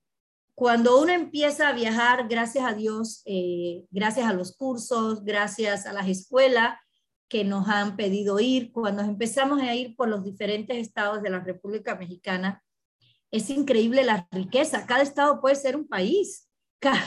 Cuando yo lo comparo con mi isla, mi isla tiene una historia increíble, una historia desde los aborígenes, que no sé si saben, pero en Cuba casi no hay eh, personas con rasgos eh, de, de, los aborígenes. En Cuba le decimos aborígenes, porque fueron abolidos o porque ellos inmolaban. Preferían quemarse o preferían matarse antes de ser eh, colonizados y entonces casi no hay, por ejemplo, no hay esta cultura, pero cuando uno va a los estados eh, mexicanos, hay una cultura tan rica de, su propio estado, de su propia gente, es decir, de su comida, de su eh, música. Cada estado tiene su comida, su música, eh, su propia cultura es riquísimo, imagínense, ¿ya? Entonces, eso hay que trabajárselo desde esa eh, identidad. ¿Qué más es? ¿Cuál es el otro principio? La responsabilidad ciudadana. Esto eh, creamos jóvenes que tienen que ser responsables, eh, estudiantes, responsables con su entorno. Y entonces aquí hay que promover muchísimo estos valores cívicos desde cualquier entorno, ¿ya? Desde cualquier entorno, sea presencial, sea virtual, y en esto es importantísimo porque a mayor virtualidad, mayor necesidad del fomento a estos valores, ¿ya? A la amistad, a la bondad, a la fraternidad, a la generosidad, cada uno de los que ven ahí. Y se pusieron de manifiesto en esta educación virtual, donde vimos que los estudiantes que mejores resultados tuvieron fueron aquellos estudiantes que no tuvieron a los maestros mejores preparados, sino a los maestros más cálidos, a los maestros más humanos, a los maestros más responsables con el compromiso de la educación, para que vean que hay una congruencia eh, en, esta labor, ¿no? Por eso es tan importante conocer este principio, porque si queremos preparar ciudadanos responsables, tiene que ser desde el ejemplo, tiene que ser desde que empezamos a preparar nuestras actividades, pensar en este principio de responsabilidad ciudadana. Cuando yo enseño matemática, ¿cómo desde las matemáticas, la física, la química, que son materias de las ciencias exactas, ¿cómo puedo trabajar a un ciudadano responsable? Esto es importantísimo tomarlo en cuenta. Hacia ahí va el eh, principio número dos de, nuevo, de la nueva escuela mexicana. Luego tenemos el principio número tres, que tiene que ver y habla de la honestidad para el cumplimiento de la responsabilidad social. Y esto, lógicamente, tiene una base ética tremenda y tiene que ver con la confianza y el sustento en, la verdad. Entonces, desde aquí ya estamos trabajando la parte ética también. La otra, y miren, algo tan sencillo, miren lo que yo pongo aquí y al final de esta presentación le voy a dar las gracias a una persona que ha influido mucho en mí en el conocimiento también de estos elementos, porque si esto lo conozco y, si manejo este documento, bueno, no lo voy a dejar hasta el final, no vaya a ser que se vaya alguien y, y no oiga el nombre.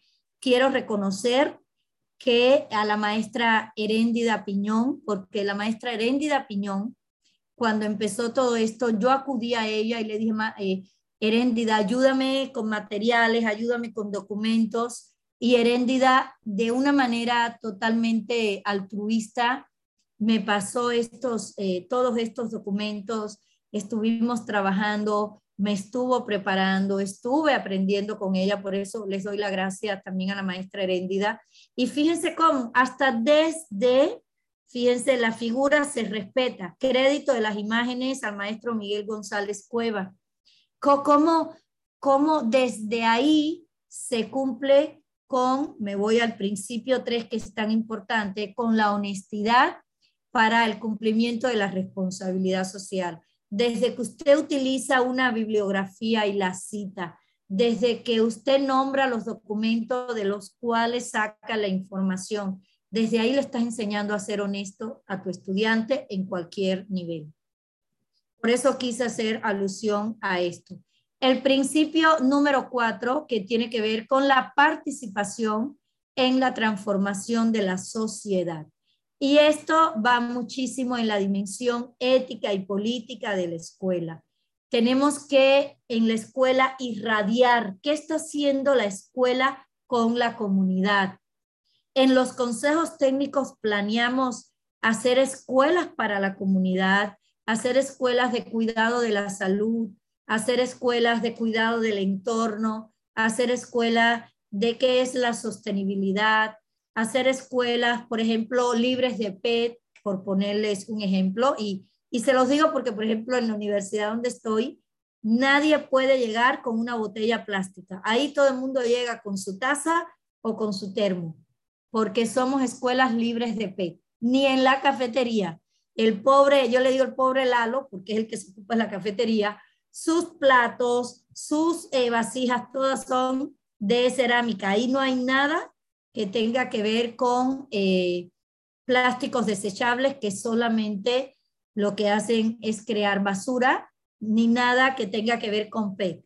Todo es, cada quien lleva ahí también sus utensilios para, para también eh, promover esta transformación social, ¿no? Como un ejemplo. Entonces, que une la parte de la responsabilidad y la ética con la parte de la transformación. Si ustedes ven, todos los principios están relacionados. Luego viene el principio número 5, ¿ya? Que eh, tiene que ver con toda la parte, esta, eh, más que el principio 5, desde este principio, discúlpenme, de la transformación, para lograr una transformación, tenemos que desarrollar en los estudiantes este, y ahora es lo que se trabó, este pensamiento crítico. Y cuando hablamos de pensamiento crítico, por favor, esto se trabaja desde la enseñanza preescolar.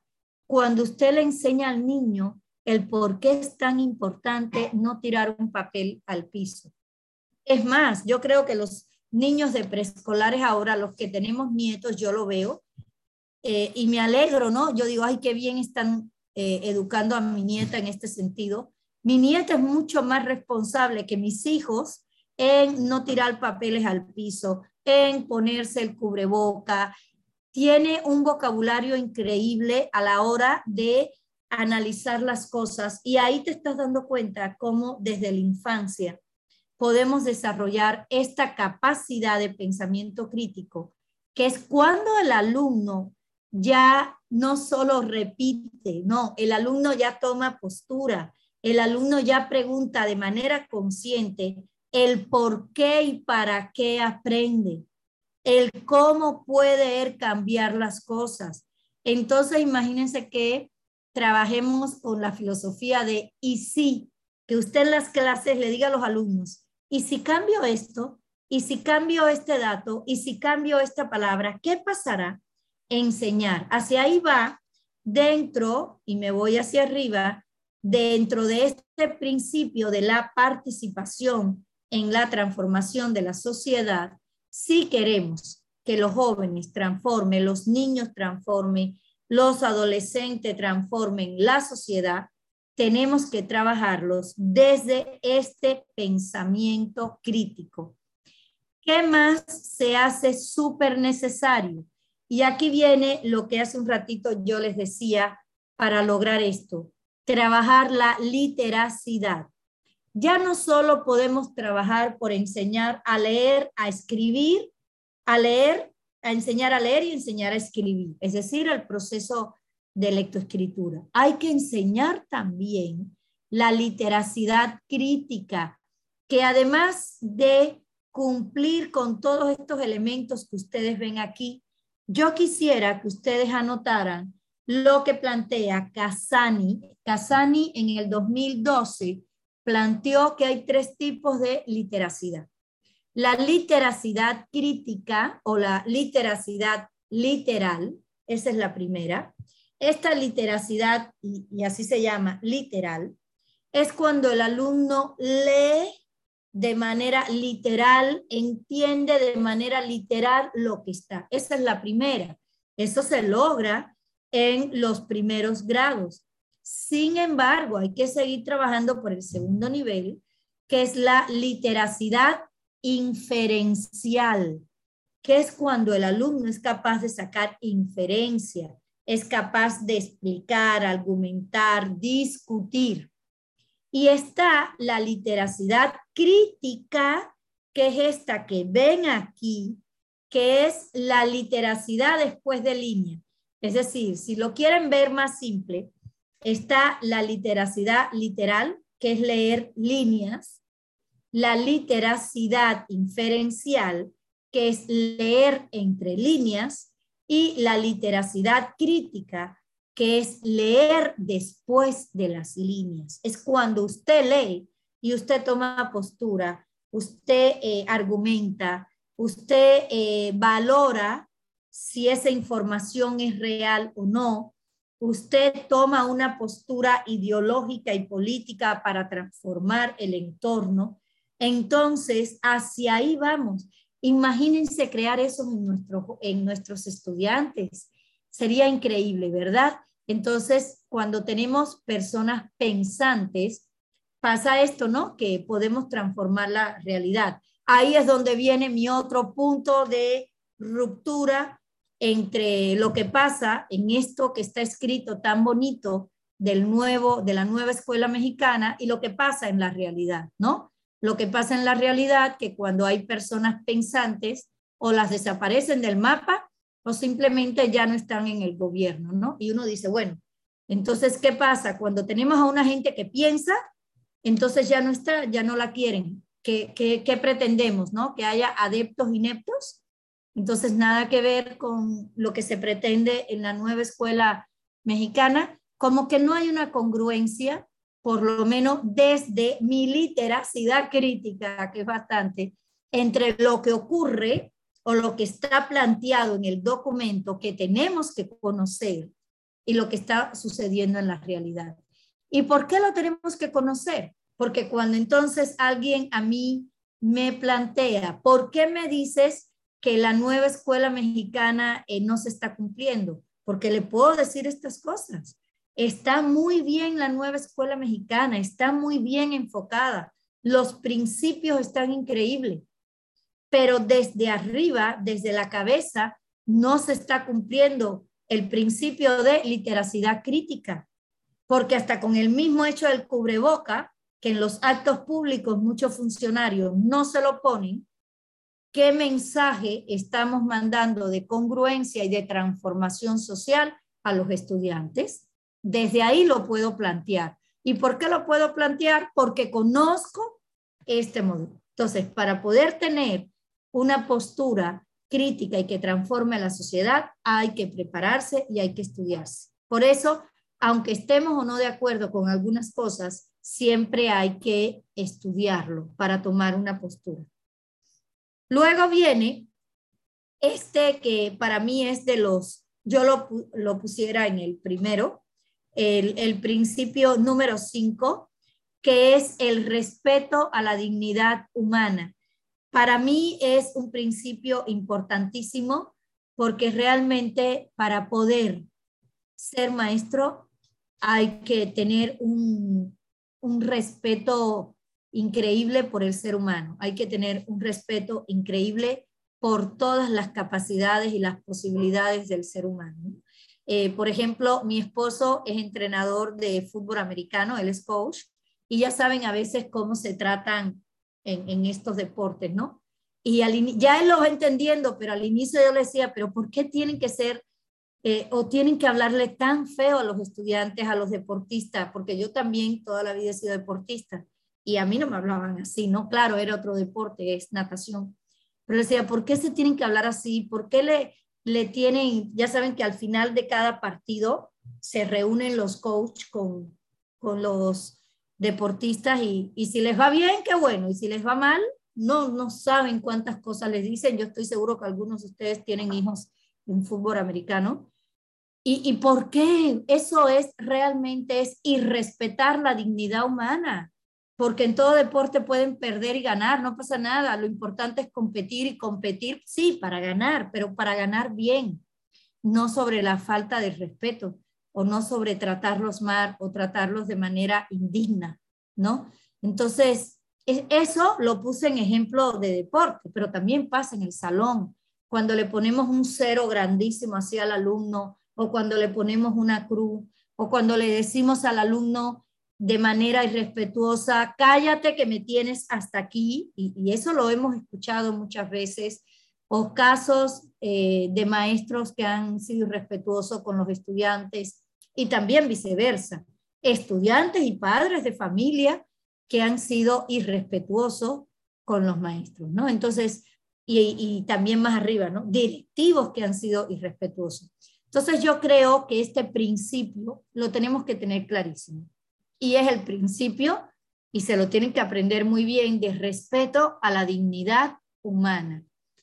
Eh, este principio lógicamente igual se da en todos los niveles de la educación y tiene clarísimo, por eso para mí, siendo congruente con el enfoque humanista de la eh, nueva escuela mexicana, para mí debería ser el primero, el, el principio de respeto a la dignidad humana, ¿no?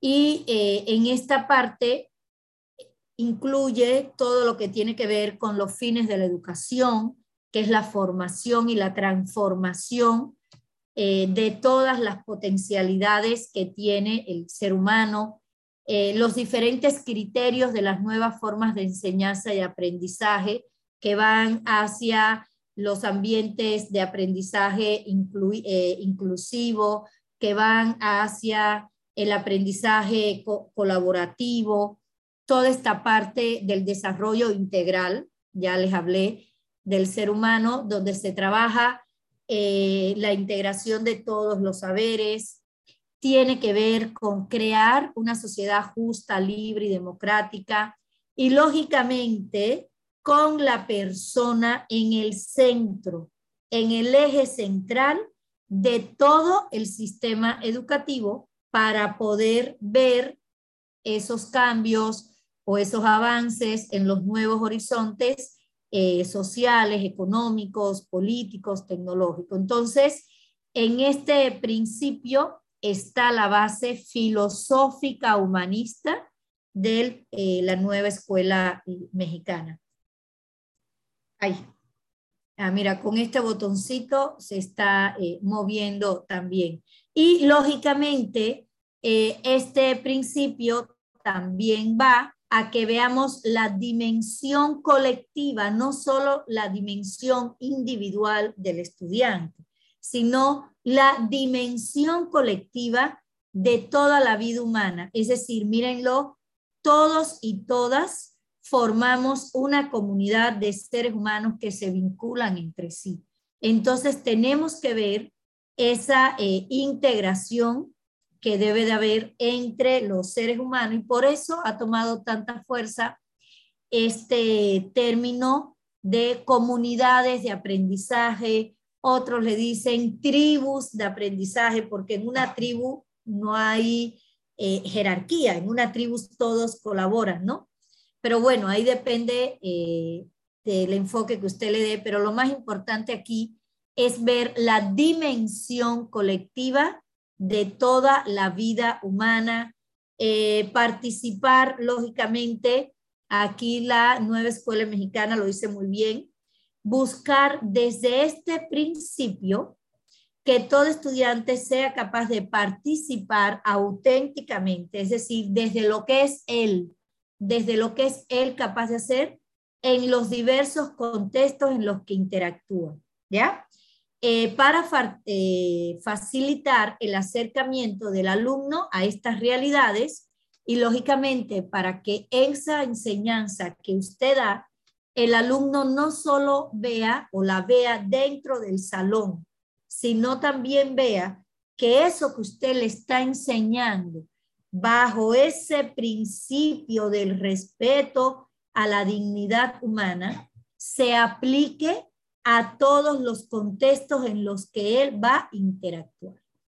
Esto es importantísimo eh, que se tenga en claridad también. Miren, ya se volvió a, aquí a, a trabar. Y a partir de ahí, entonces, lógicamente, eh, la nueva escuela mexicana toma en cuenta eh, dentro de los objetivos de desarrollo sostenible, dentro de lo que ustedes conocen como la, la OEDC, eh, el principio número cuatro que habla de la educación de calidad y se refiere, y lo voy a leer tal y como está porque está clarísimo, garantizar una educación inclusiva, equitativa y de calidad y promover oportunidades de aprendizaje durante toda la vida para, para todos y todas. Esta parte es importantísima porque entonces estamos viendo cómo desde esos principios se está dando importancia al derecho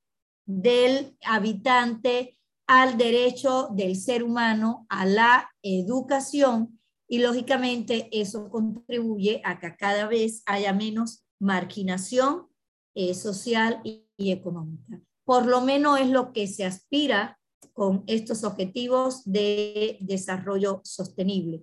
Y lógicamente, tanto eh, en los objetivos de desarrollo sostenible como en lo planteado por la UNICEF, la educación es quizás el más importante derecho humano.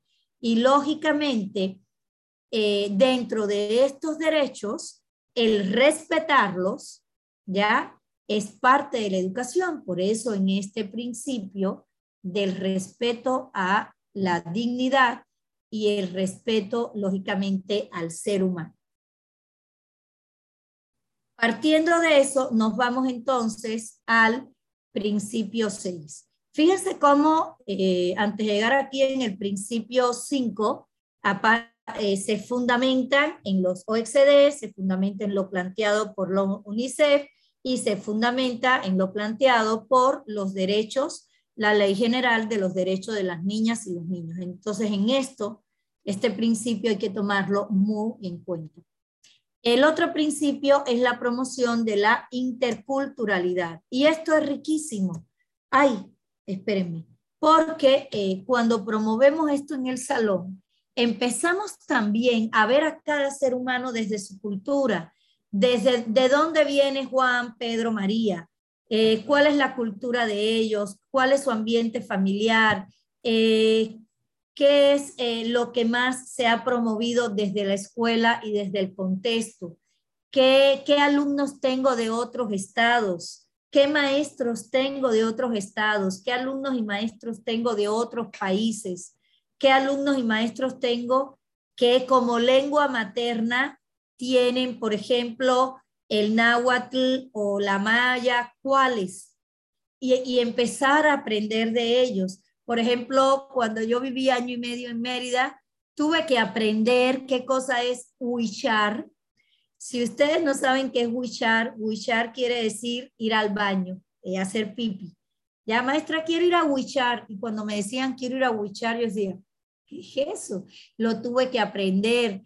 Igual tuve que aprender cuando te dicen, por ejemplo, te presto 100 pesos y yo así no digo, pero ¿por qué? Si no los necesito y te presto, te presto 100 pesos hasta que aprendí que cuando te dicen te presto 100 pesos es que préstame 100 pesos. Ah, te están pidiendo, me estaban pidiendo prestado 100 pesos. Y yo, ah, entonces, ¿por qué? Porque al traducir de la maya al español pueden pasar estos errores de conjugación verbal. ¿Cuál otra es? Ah, que ustedes igual seguro lo conocen. Lo busco, lo busco y no lo busco. ¿Y qué? Lo busco, lo busco y no lo busco. Que es que lo busco, lo busco y no lo encuentro. Entonces, todas estas cosas, pues se aprenden y es cultura. Y igual yo le pudiera decir otras cuestiones que me han pasado a mí utilizando el, el cubano, que no es ningún lenguaje, pero bueno, utilizando expresiones que en Cuba quieren decir unas cosas y acá quieren decir otra.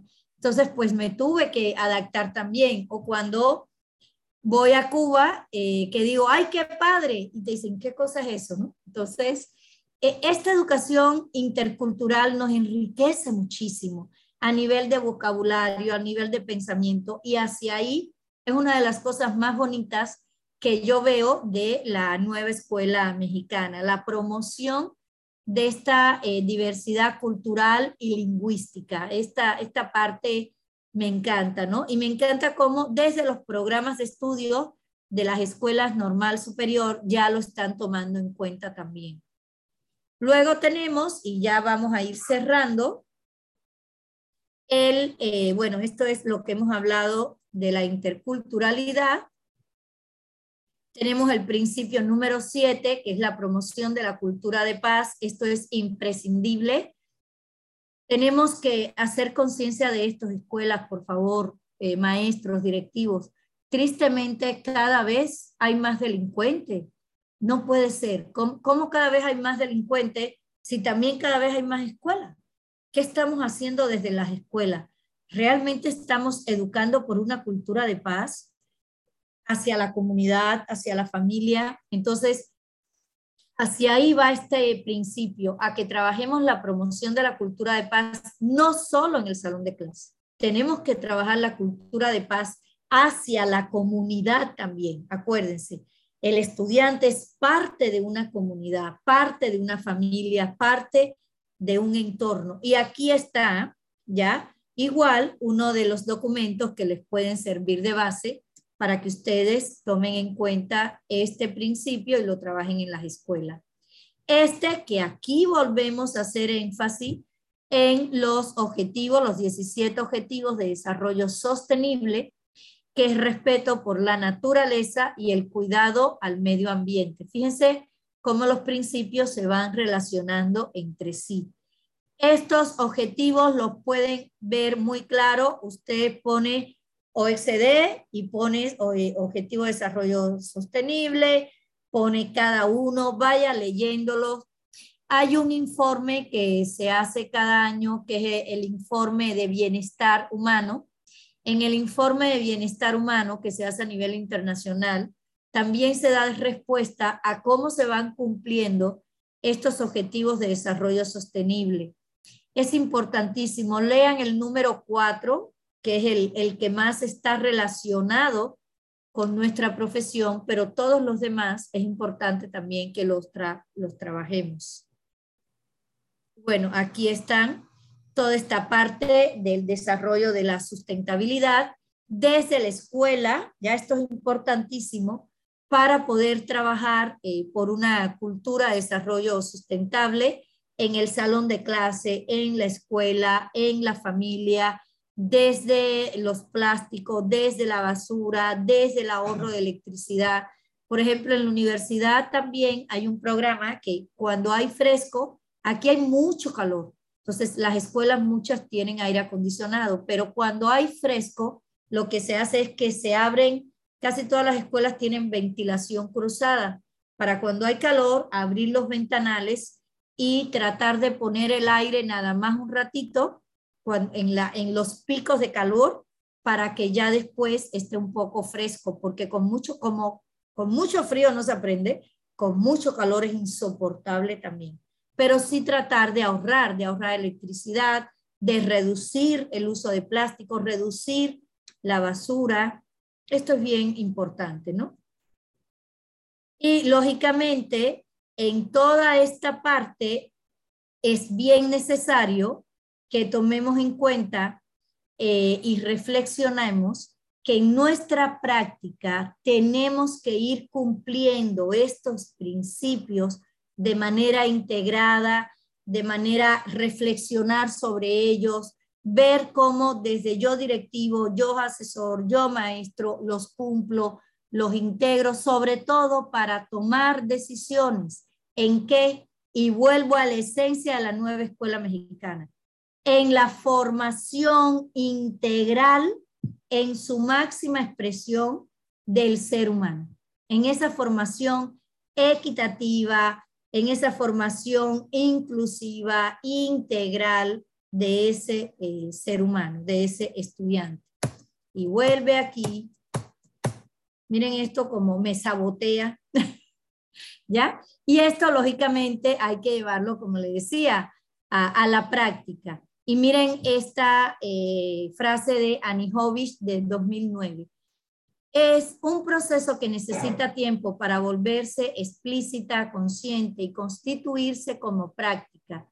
Es individual y al mismo tiempo acontece en un contexto institucional, social y político. Y eso tiene que ver con la competencia del docente, con la práctica del docente. Y esta práctica del docente tenemos que tener claro que no se logra en un día. Por tanto, esto que hoy les dije, hay que aplicarlo, hay que estudiarlo cada día con los documentos normativos, porque esta práctica docente tiene un componente social, que es la familia, es el entorno, es el salón, son los niños y un componente individual que es el estudiante como centro del proceso, pero es también el maestro, pero es también el padre. Entonces, todos esos componentes es lo que hace tan compleja la educación, pero tan bonita también, ¿ya? Y a partir de ahí, más que verlo eh, como algo externo, aléjense un poquito, vean ¿Qué están haciendo ustedes? Interpreten qué estamos haciendo cada uno de nosotros por lograr estos elementos que les he comentado.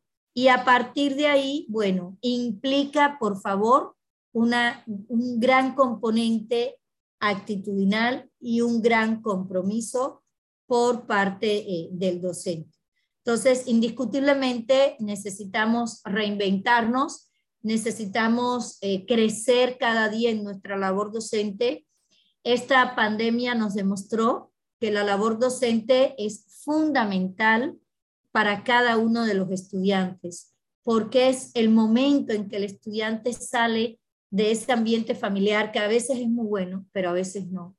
Y entonces nosotros podemos tomarnos en nuestras manos y formarlos, transformarlos, darles experiencia, darles herramientas para que desarrollen todas esas habilidades intelectuales, tecnológicas, emocionales, para que sean seres humanos que transformen la sociedad.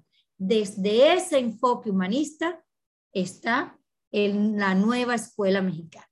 Entonces, reinventémonos estudiemos cada día y muchísimas gracias por permitirme compartir un poquito con ustedes y por permitirme, gracias, muchísimas gracias Ricardo por esta invitación y por estar con cada uno de ustedes. Muchas, muchas gracias. Muchísimas gracias a ti, Judith. Este, me encanta siempre escucharte, aprender de, de las personas que conocen y saben de todo esto. Yo les he comentado aquí a los chicos este, que para poder ver más allá de lo que ven nuestros ojos, hay que ver con los ojos de las personas que saben y conocen todo esto del proceso de evaluación. Y creo que tenemos una cartelera con gigantes en todo esto de la educación y creo que hemos ampliado un poco la perspectiva que teníamos en relación a lo que es la nueva escuela mexicana. Un tema que, aunque todos debemos de, de tener conocimiento, muchas veces esos detallitos, esas particularidades que lo ven este, otras personas desde una perspectiva diferente, son las que nos hacen crecer a nosotros y ver también la nueva escuela mexicana desde otra perspectiva. Yo creo que, que se han esclarecido y cumplido las expectativas. Ahorita vamos a, a dejar al grupo para que nos comenten si tienen alguna, alguna pregunta en relación o alguna duda en relación al, al, tema que acabamos de ver, que yo creo que quedó lo más este, explicado posible. Vamos a, checar las preguntas que nos hacen en el chat. Excelente, gracias, excelente información, excelente. Doctora, excelente en sus palabras y su ponencia, muchísimas gracias. ¿Algún este, comentario en relación al tema que quieran este, fortalecer, chicos? Este es el momento que, que tenemos, lo podemos poner en el chat o activar su micrófono para este, hacerlo y aprovechar a la doctora que tenemos ahorita. Eh, las diapositivas, sí, ahorita mismo eh, se las paso al maestro Ricardo, se las paso y él ya se las hará llegar con todo gusto, claro que sí. yo digo que después de la rueda ya no se ha inventado nada, entonces el conocimiento se comparte. Ah, ya, ya sé, ya sé. Ya así hablo yo, ¿no? Con, con muchos dichos y dicharachos. Entonces, pues ya les digo, por suerte estoy en un país libre, entonces, ay, tengo esa facilidad de poder eh, hablar. Si estuviera en mi país, no saben, ya me hubieran puesto presa o desaparecido del mapa. Pero bueno, por ser literal, por suerte estoy aquí, gracias a Dios. nos, nos, pregunta Taylor que en qué documento podemos encontrar los ocho principios los está, en el documento de eh, Filosofía y Principios de la Nueva Escuela Mexicana, lo tienen, puse la foto en la diapositiva, ahí está y está en la página de la SEP. De todas formas, eh, les paso el, las diapositivas. Ahí lo pueden, en la página de la SEP están todos esos documentos que ustedes pueden bajar. ¿Sí? Entren ahí y de todas formas en la diapositiva eh, cuando pongo la diapositiva de los ocho principios, ahí vienen, de los siete principios, ahí vienen, ahí los pueden ver, por favor. ¿Sí? Excelente. ¿Alguna pregunta, chicos? ¿Algo que quieran comentar? Dice Horacio, gracias por esta información y por su tiempo que he dedicado para que hoy tenga una nueva visión de mi propia práctica docente. ¿Alguna duda, chicos? Aprovechen ahorita. Me gusta que nos dejaran alguna tarea para retroalimentar la información, dice Smith Trejo. ¿Qué les dejamos, Judith? ¿Qué les dejamos a estos chicos? A ver. Pues la tarea, mira, y a mí las tareas me caen mal, pero eh, la tarea que yo les puedo dejar así literal va a ser la siguiente. Hagan un cuadro, esta es una manera muy buena hagan un cuadro, ¿ya? Y pongan de manera vertical las cuatro dimensiones, ¿sí? Y de manera horizontal los principios. Y entonces usted en su práctica como docente, de la dimensión, ¿ya? De la dimensión 1 que tiene que ver con la normatividad y el principio 1 eh, ¿qué norma estoy en el principio 1? ¿Dónde lo puedo encontrar? Por ejemplo, no sé, en la ley general eh, de educación, el principio 2 o el principio, por ejemplo, que les, dije, el 5 del respeto a la dignidad humana, ¿dónde lo puedo encontrar? Ah, dentro de la dimensión 1 lo puedo encontrar en la ley de derechos de los niños y las niñas. Y entonces voy viendo en esa parte la dimensión 2 que tiene que ver en cómo conozco a mis estudiantes, cómo los evalúo, cómo para poderlos conocer. Ok, y entonces veo cómo aplico el principio 1, cómo aplico el principio 2, el principio 3, qué libro me voy a leer, por ejemplo, para poder conocer a mis estudiantes. Pues tengo que eh, estudiar a Ausubel, para poder ver cuáles son las inteligencias o tengo que estudiar a Piaget para poder ver las características del desarrollo. Y entonces pongo lo que tengo que estudiar y pongo también lo que hago yo como docente. Entonces yo puedo hacer ese ejercicio, me sirve para relacionar las cuatro dimensiones y relacionar los principios de la nueva escuela mexicana. Y al final, después que hago esa tabla, hagan una reflexión personal. ¿Qué estoy haciendo como docente? ¿Qué está haciendo mi escuela para alcanzar la accesibilidad, la asequibilidad, la adaptabilidad, por ejemplo? ¿Qué está haciendo mi escuela y qué estoy haciendo como maestro para obtener una educación inclusiva, una educación integradora, una educación de excelencia? Yo les sugiero hacer esa tabla primero, que es más concreta, y después hacer un ejercicio de reflexión. Son las dos primeras cosas. Excelente. Nos preguntan cuáles serían los aprendizajes fundamentales que debe tener un, un docente para poder impartir a los alumnos la nueva pedagogía? Ay, esa. Mira, primero, ya lo dijiste, vas a trabajar con niños. Por tanto, tienes que, con niños, con jóvenes o con adolescentes, depende de la edad. Hay que estudiar psicología infantil. ¿Cuáles son las características de los niños y de los adolescentes? Esa es la primera. Yo no puedo eh, el, por ejemplo, el zapatero tiene que conocer los tipos de piel, ¿sí o no? Si no, ¿cómo hace zapatos de piel? Pues nosotros, ¿qué producimos? Nosotros producimos estudiantes. Yo no puedo producir un buen estudiante si yo no conozco de la infancia, de la adolescencia y de la juventud las características biopsicosociales. Yo tengo que conocer.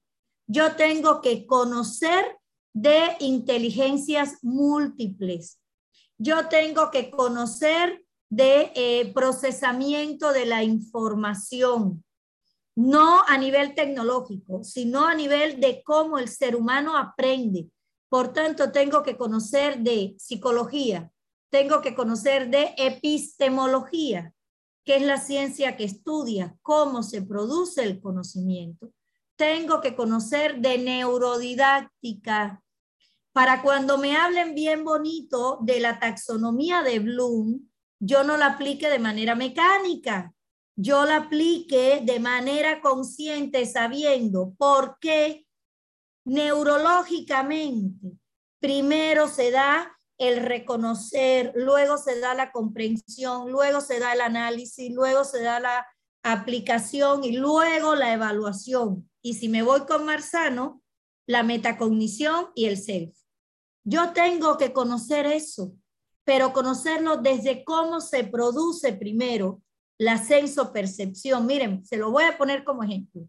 Gracias a la sensopercepción, yo reconozco. Ah, gracias a la sensopercepción, me llama la atención. Y gracias a la atención, yo empiezo lo que me interesa a memorizarlo de la memoria a corto plazo, memoria de trabajo a largo plazo después gracias a esas dos cosas yo empiezo a memorizar y a memorizar me permite a mí comprender. Y una vez que ya yo empiezo a memorizar, mi lenguaje pasivo empieza a desarrollarse, que es, ¿qué cosa? El pensamiento. Y ese pensamiento me provoca hacer que el análisis interno. Y una vez que yo tengo ese análisis interno, lo emito a través del lenguaje y a través del lenguaje oral, corporal y escrito, yo puedo hacer procesos de evaluación. Miren cómo a partir de las funciones cognitivas inferiores, senso, percepción, atención y memoria, y superiores, pensamiento y lenguaje, yo uní la taxonomía de Bloom. Y si conozco eso, entonces yo en una evaluación escrita, no le puedo poner un alumno, por ejemplo, analiza y explica, porque eso es una barrabasada, porque el análisis está dentro de la explicación. Entonces, ¿para qué le pongo analiza? Pongo explica. Si yo conozco eso, yo tampoco pongo un examen, por ejemplo, identifica y clasifica. ¿Para qué? Si dentro de la clasificación ya está inmersa la identificación. Por ponerles un ejemplo de para qué, fíjense cuántos conocimientos tenemos que tener los maestros. Psicología, epistemología, neurología, y ahora me voy a la base, dos cosas básicas que tienen que tener los maestros. Didáctica. El maestro que aquí no se haya estudiado didáctica magna de Juan Comenio, haga el favor de buscarla en internet, bajarla y leérsela. Cuando se lean didáctica magna de Juan Comenio, cuando lean a los tres Juanes de la pedagogía, Juan Rociado, Juan Pestalozzi y Juan Comenio, se darán cuenta que de ahí para allá hay cantidad de libros de refritos. ¿Ya? Entonces, te voy a compartir, Ricardo, un material que hice, es de Geniali, pero te lo voy a compartir, está muy bonito, les va a gustar, que es de los principales pedagogos desde Juan Comenio hasta la actualidad. Está muy lindo ese material, se los voy a compartir. Revísenlo, úsenlo, es ustedes, pero hay que conocer de didáctica, porque la didáctica tiene su objeto de estudio, que cuáles son los métodos, procedimientos que utilizamos para que se lleve a vías de hecho el proceso educativo. Si yo no sé didáctica, ¿cómo doy clase? Tengo que saber didáctica, pero por encima de la didáctica, ¿qué está la pedagogía, que es la ciencia que estudia la formación del ser humano. Por tanto, yo tengo que estudiar pedagogía, otro conocimiento básico. Y yo no digo qué rama, todo, hay que estudiarlo día a día. Ah, no, eh, todos los días hay que estudiar, por eso siempre hago la historia que cuando voy en el coche, mi marido me regaña, me dice, no me haces caso, eres mala copiloto, nada más vas en el celular. Y le tengo que enseñar y decirle, mira, voy leyendo, voy leyendo, voy estudiando, porque gracias a Dios no sé manejar, así tengo tiempo para que él maneje y yo estudie, ¿no? Es, no, es juego, pero de verdad que no sé manejar. Entonces, estudio en esos tiempos, hay que estudiar a diario. ¿Y qué hay que estudiar? Y esto nos abre los caminos, nos guste o no nos guste, filosofía. Hay que estudiar filosofía, porque la filosofía nos da la identidad como maestros? ¿Cuál es nuestra postura filosófica? Yo no puedo tener una postura pedagógica si primero no tuve una, una postura filosófica, porque la filosofía me da el ente, me da la razón de ser del ser humano, me da quién es el ser humano y hacia dónde va el ser humano. Y eso es parte de la pedagogía también. Entonces, todo eso lo tendríamos que estudiar y no solo si yo quiero realmente ser un buen maestro, tengo que estudiar todo eso. Si yo quiero estratégicamente pasar los exámenes de USICAN, estudien lo que les está preparando Ricardo. Primero, no podemos meter, el cerebro eh, no aguanta tanto porque se nos va a explotar. Yo les sugiero primero, sí, yo les sugiero primero, enfóquense a cuál es su interés ahora. Promoverse, ¿sí o no? Ese es el interés. Y así se mueve el ser humano con nuestro cerebro eh, mamífero, las emociones. Promover, porque pues voy a promover, voy a ganar más, voy a tener mejor familia, X, X, X. Ah, pues empiecen a estudiar nuevo, nueva escuela mexicana y todo lo que le vienen que de verdad vienen, buscó Ricardo a, como dicen, a la creme de la creme. Buscó a los mejores. La menos mejor soy yo. Conmigo mm. empezó. Van a, van a ver todo lo que viene. De verdad, yo he ido aprendiendo de todos ellos. entonces, eh, lo que viene es una maravilla. No falten, tomen nota, bajen los documentos que están en la página de la SEP garabatenlo, por favor, así rayen, porque les va a servir mucho. Eh, ha preparado un curso muy, muy bueno, con personas muy preparadas y que no son personas nada más de libro. Son personas que como una servidora estamos al pie del cañón. Yo les digo, ando con COVID y ya en la mañana estuve dando clase en una universidad, dando clase en la mía y ahora esto porque si no, ¿cómo los voy a preparar? Pues también tengo que dar clase y sufrir lo que ustedes sufren. Entonces, por eso cuando hablé de la revalorización del maestro, y cada vez que oigo a, la secretaria que nos representa, imagínense esa señora, Ay Dios, pero es lo que tenemos, ¿no? Entonces hay que, si te dan limonadas, limones. Entonces, hagamos limones. Están carísimos. Ah, pues es el contexto, es el contexto, es tan caro. ¿Quién nos mandó a no tomar limón antes? Si tomáramos limón, también nos ayuda a quemar grasa, ¿ya? Y a, y a cuando nos comemos los taquitos, bueno, eso dicen los haitianos, los pichones de haitianos que hay en Cuba, te dicen, come, toma limón después de la grasa y así no engordas. Eso dicen ellos. Ahora van a acabarse más rápido los limones todavía, más que por el COVID. Bueno, no, estudien, estudien mucho. Ah, vale la pena sobre todo por los niños y por los jóvenes, más que por un examen, estudien por ustedes y por sus estudiantes. gracias, gracias. No, pues este, hay muchas preguntas, muchas, este, en relación, muchas felicitaciones por todo el trabajo que, que acabas de realizar, Judith. Este, yo te reconozco enormemente este, el potencial que, tienes y te agradezco infinitamente el haber compartido toda esa experiencia con estos chicos que muchos vienen a admisión, muchos todavía no tienen millas recorridas, algunos ya van a, este, a su promoción vertical que el lunes, el lunes sale este, la convocatoria y ahí ya vienen las particularidades que tenemos también que analizar. Ya, ya con ellos empezaríamos a trabajar un poco más preciso, porque ahorita tenemos una generalidad, pero ya a partir del lunes tenemos las particularidades que salen en la convocatoria y vamos a trabajar también sobre eso. Entonces, chicos, este, pues les agradecemos. Eh, los documentos están en, en, la página, pero yo te voy a pasar, Ricardo, todos los documentos que tengo, ¿ya? Y te paso, aparte de la presentación, los documentos, el link que te dije de Geniali, y eh, los pueden buscar también en la página. Yo les paso los que tengo yo con todo, con todo gusto. En un momentito cerrando, te los paso por WhatsApp.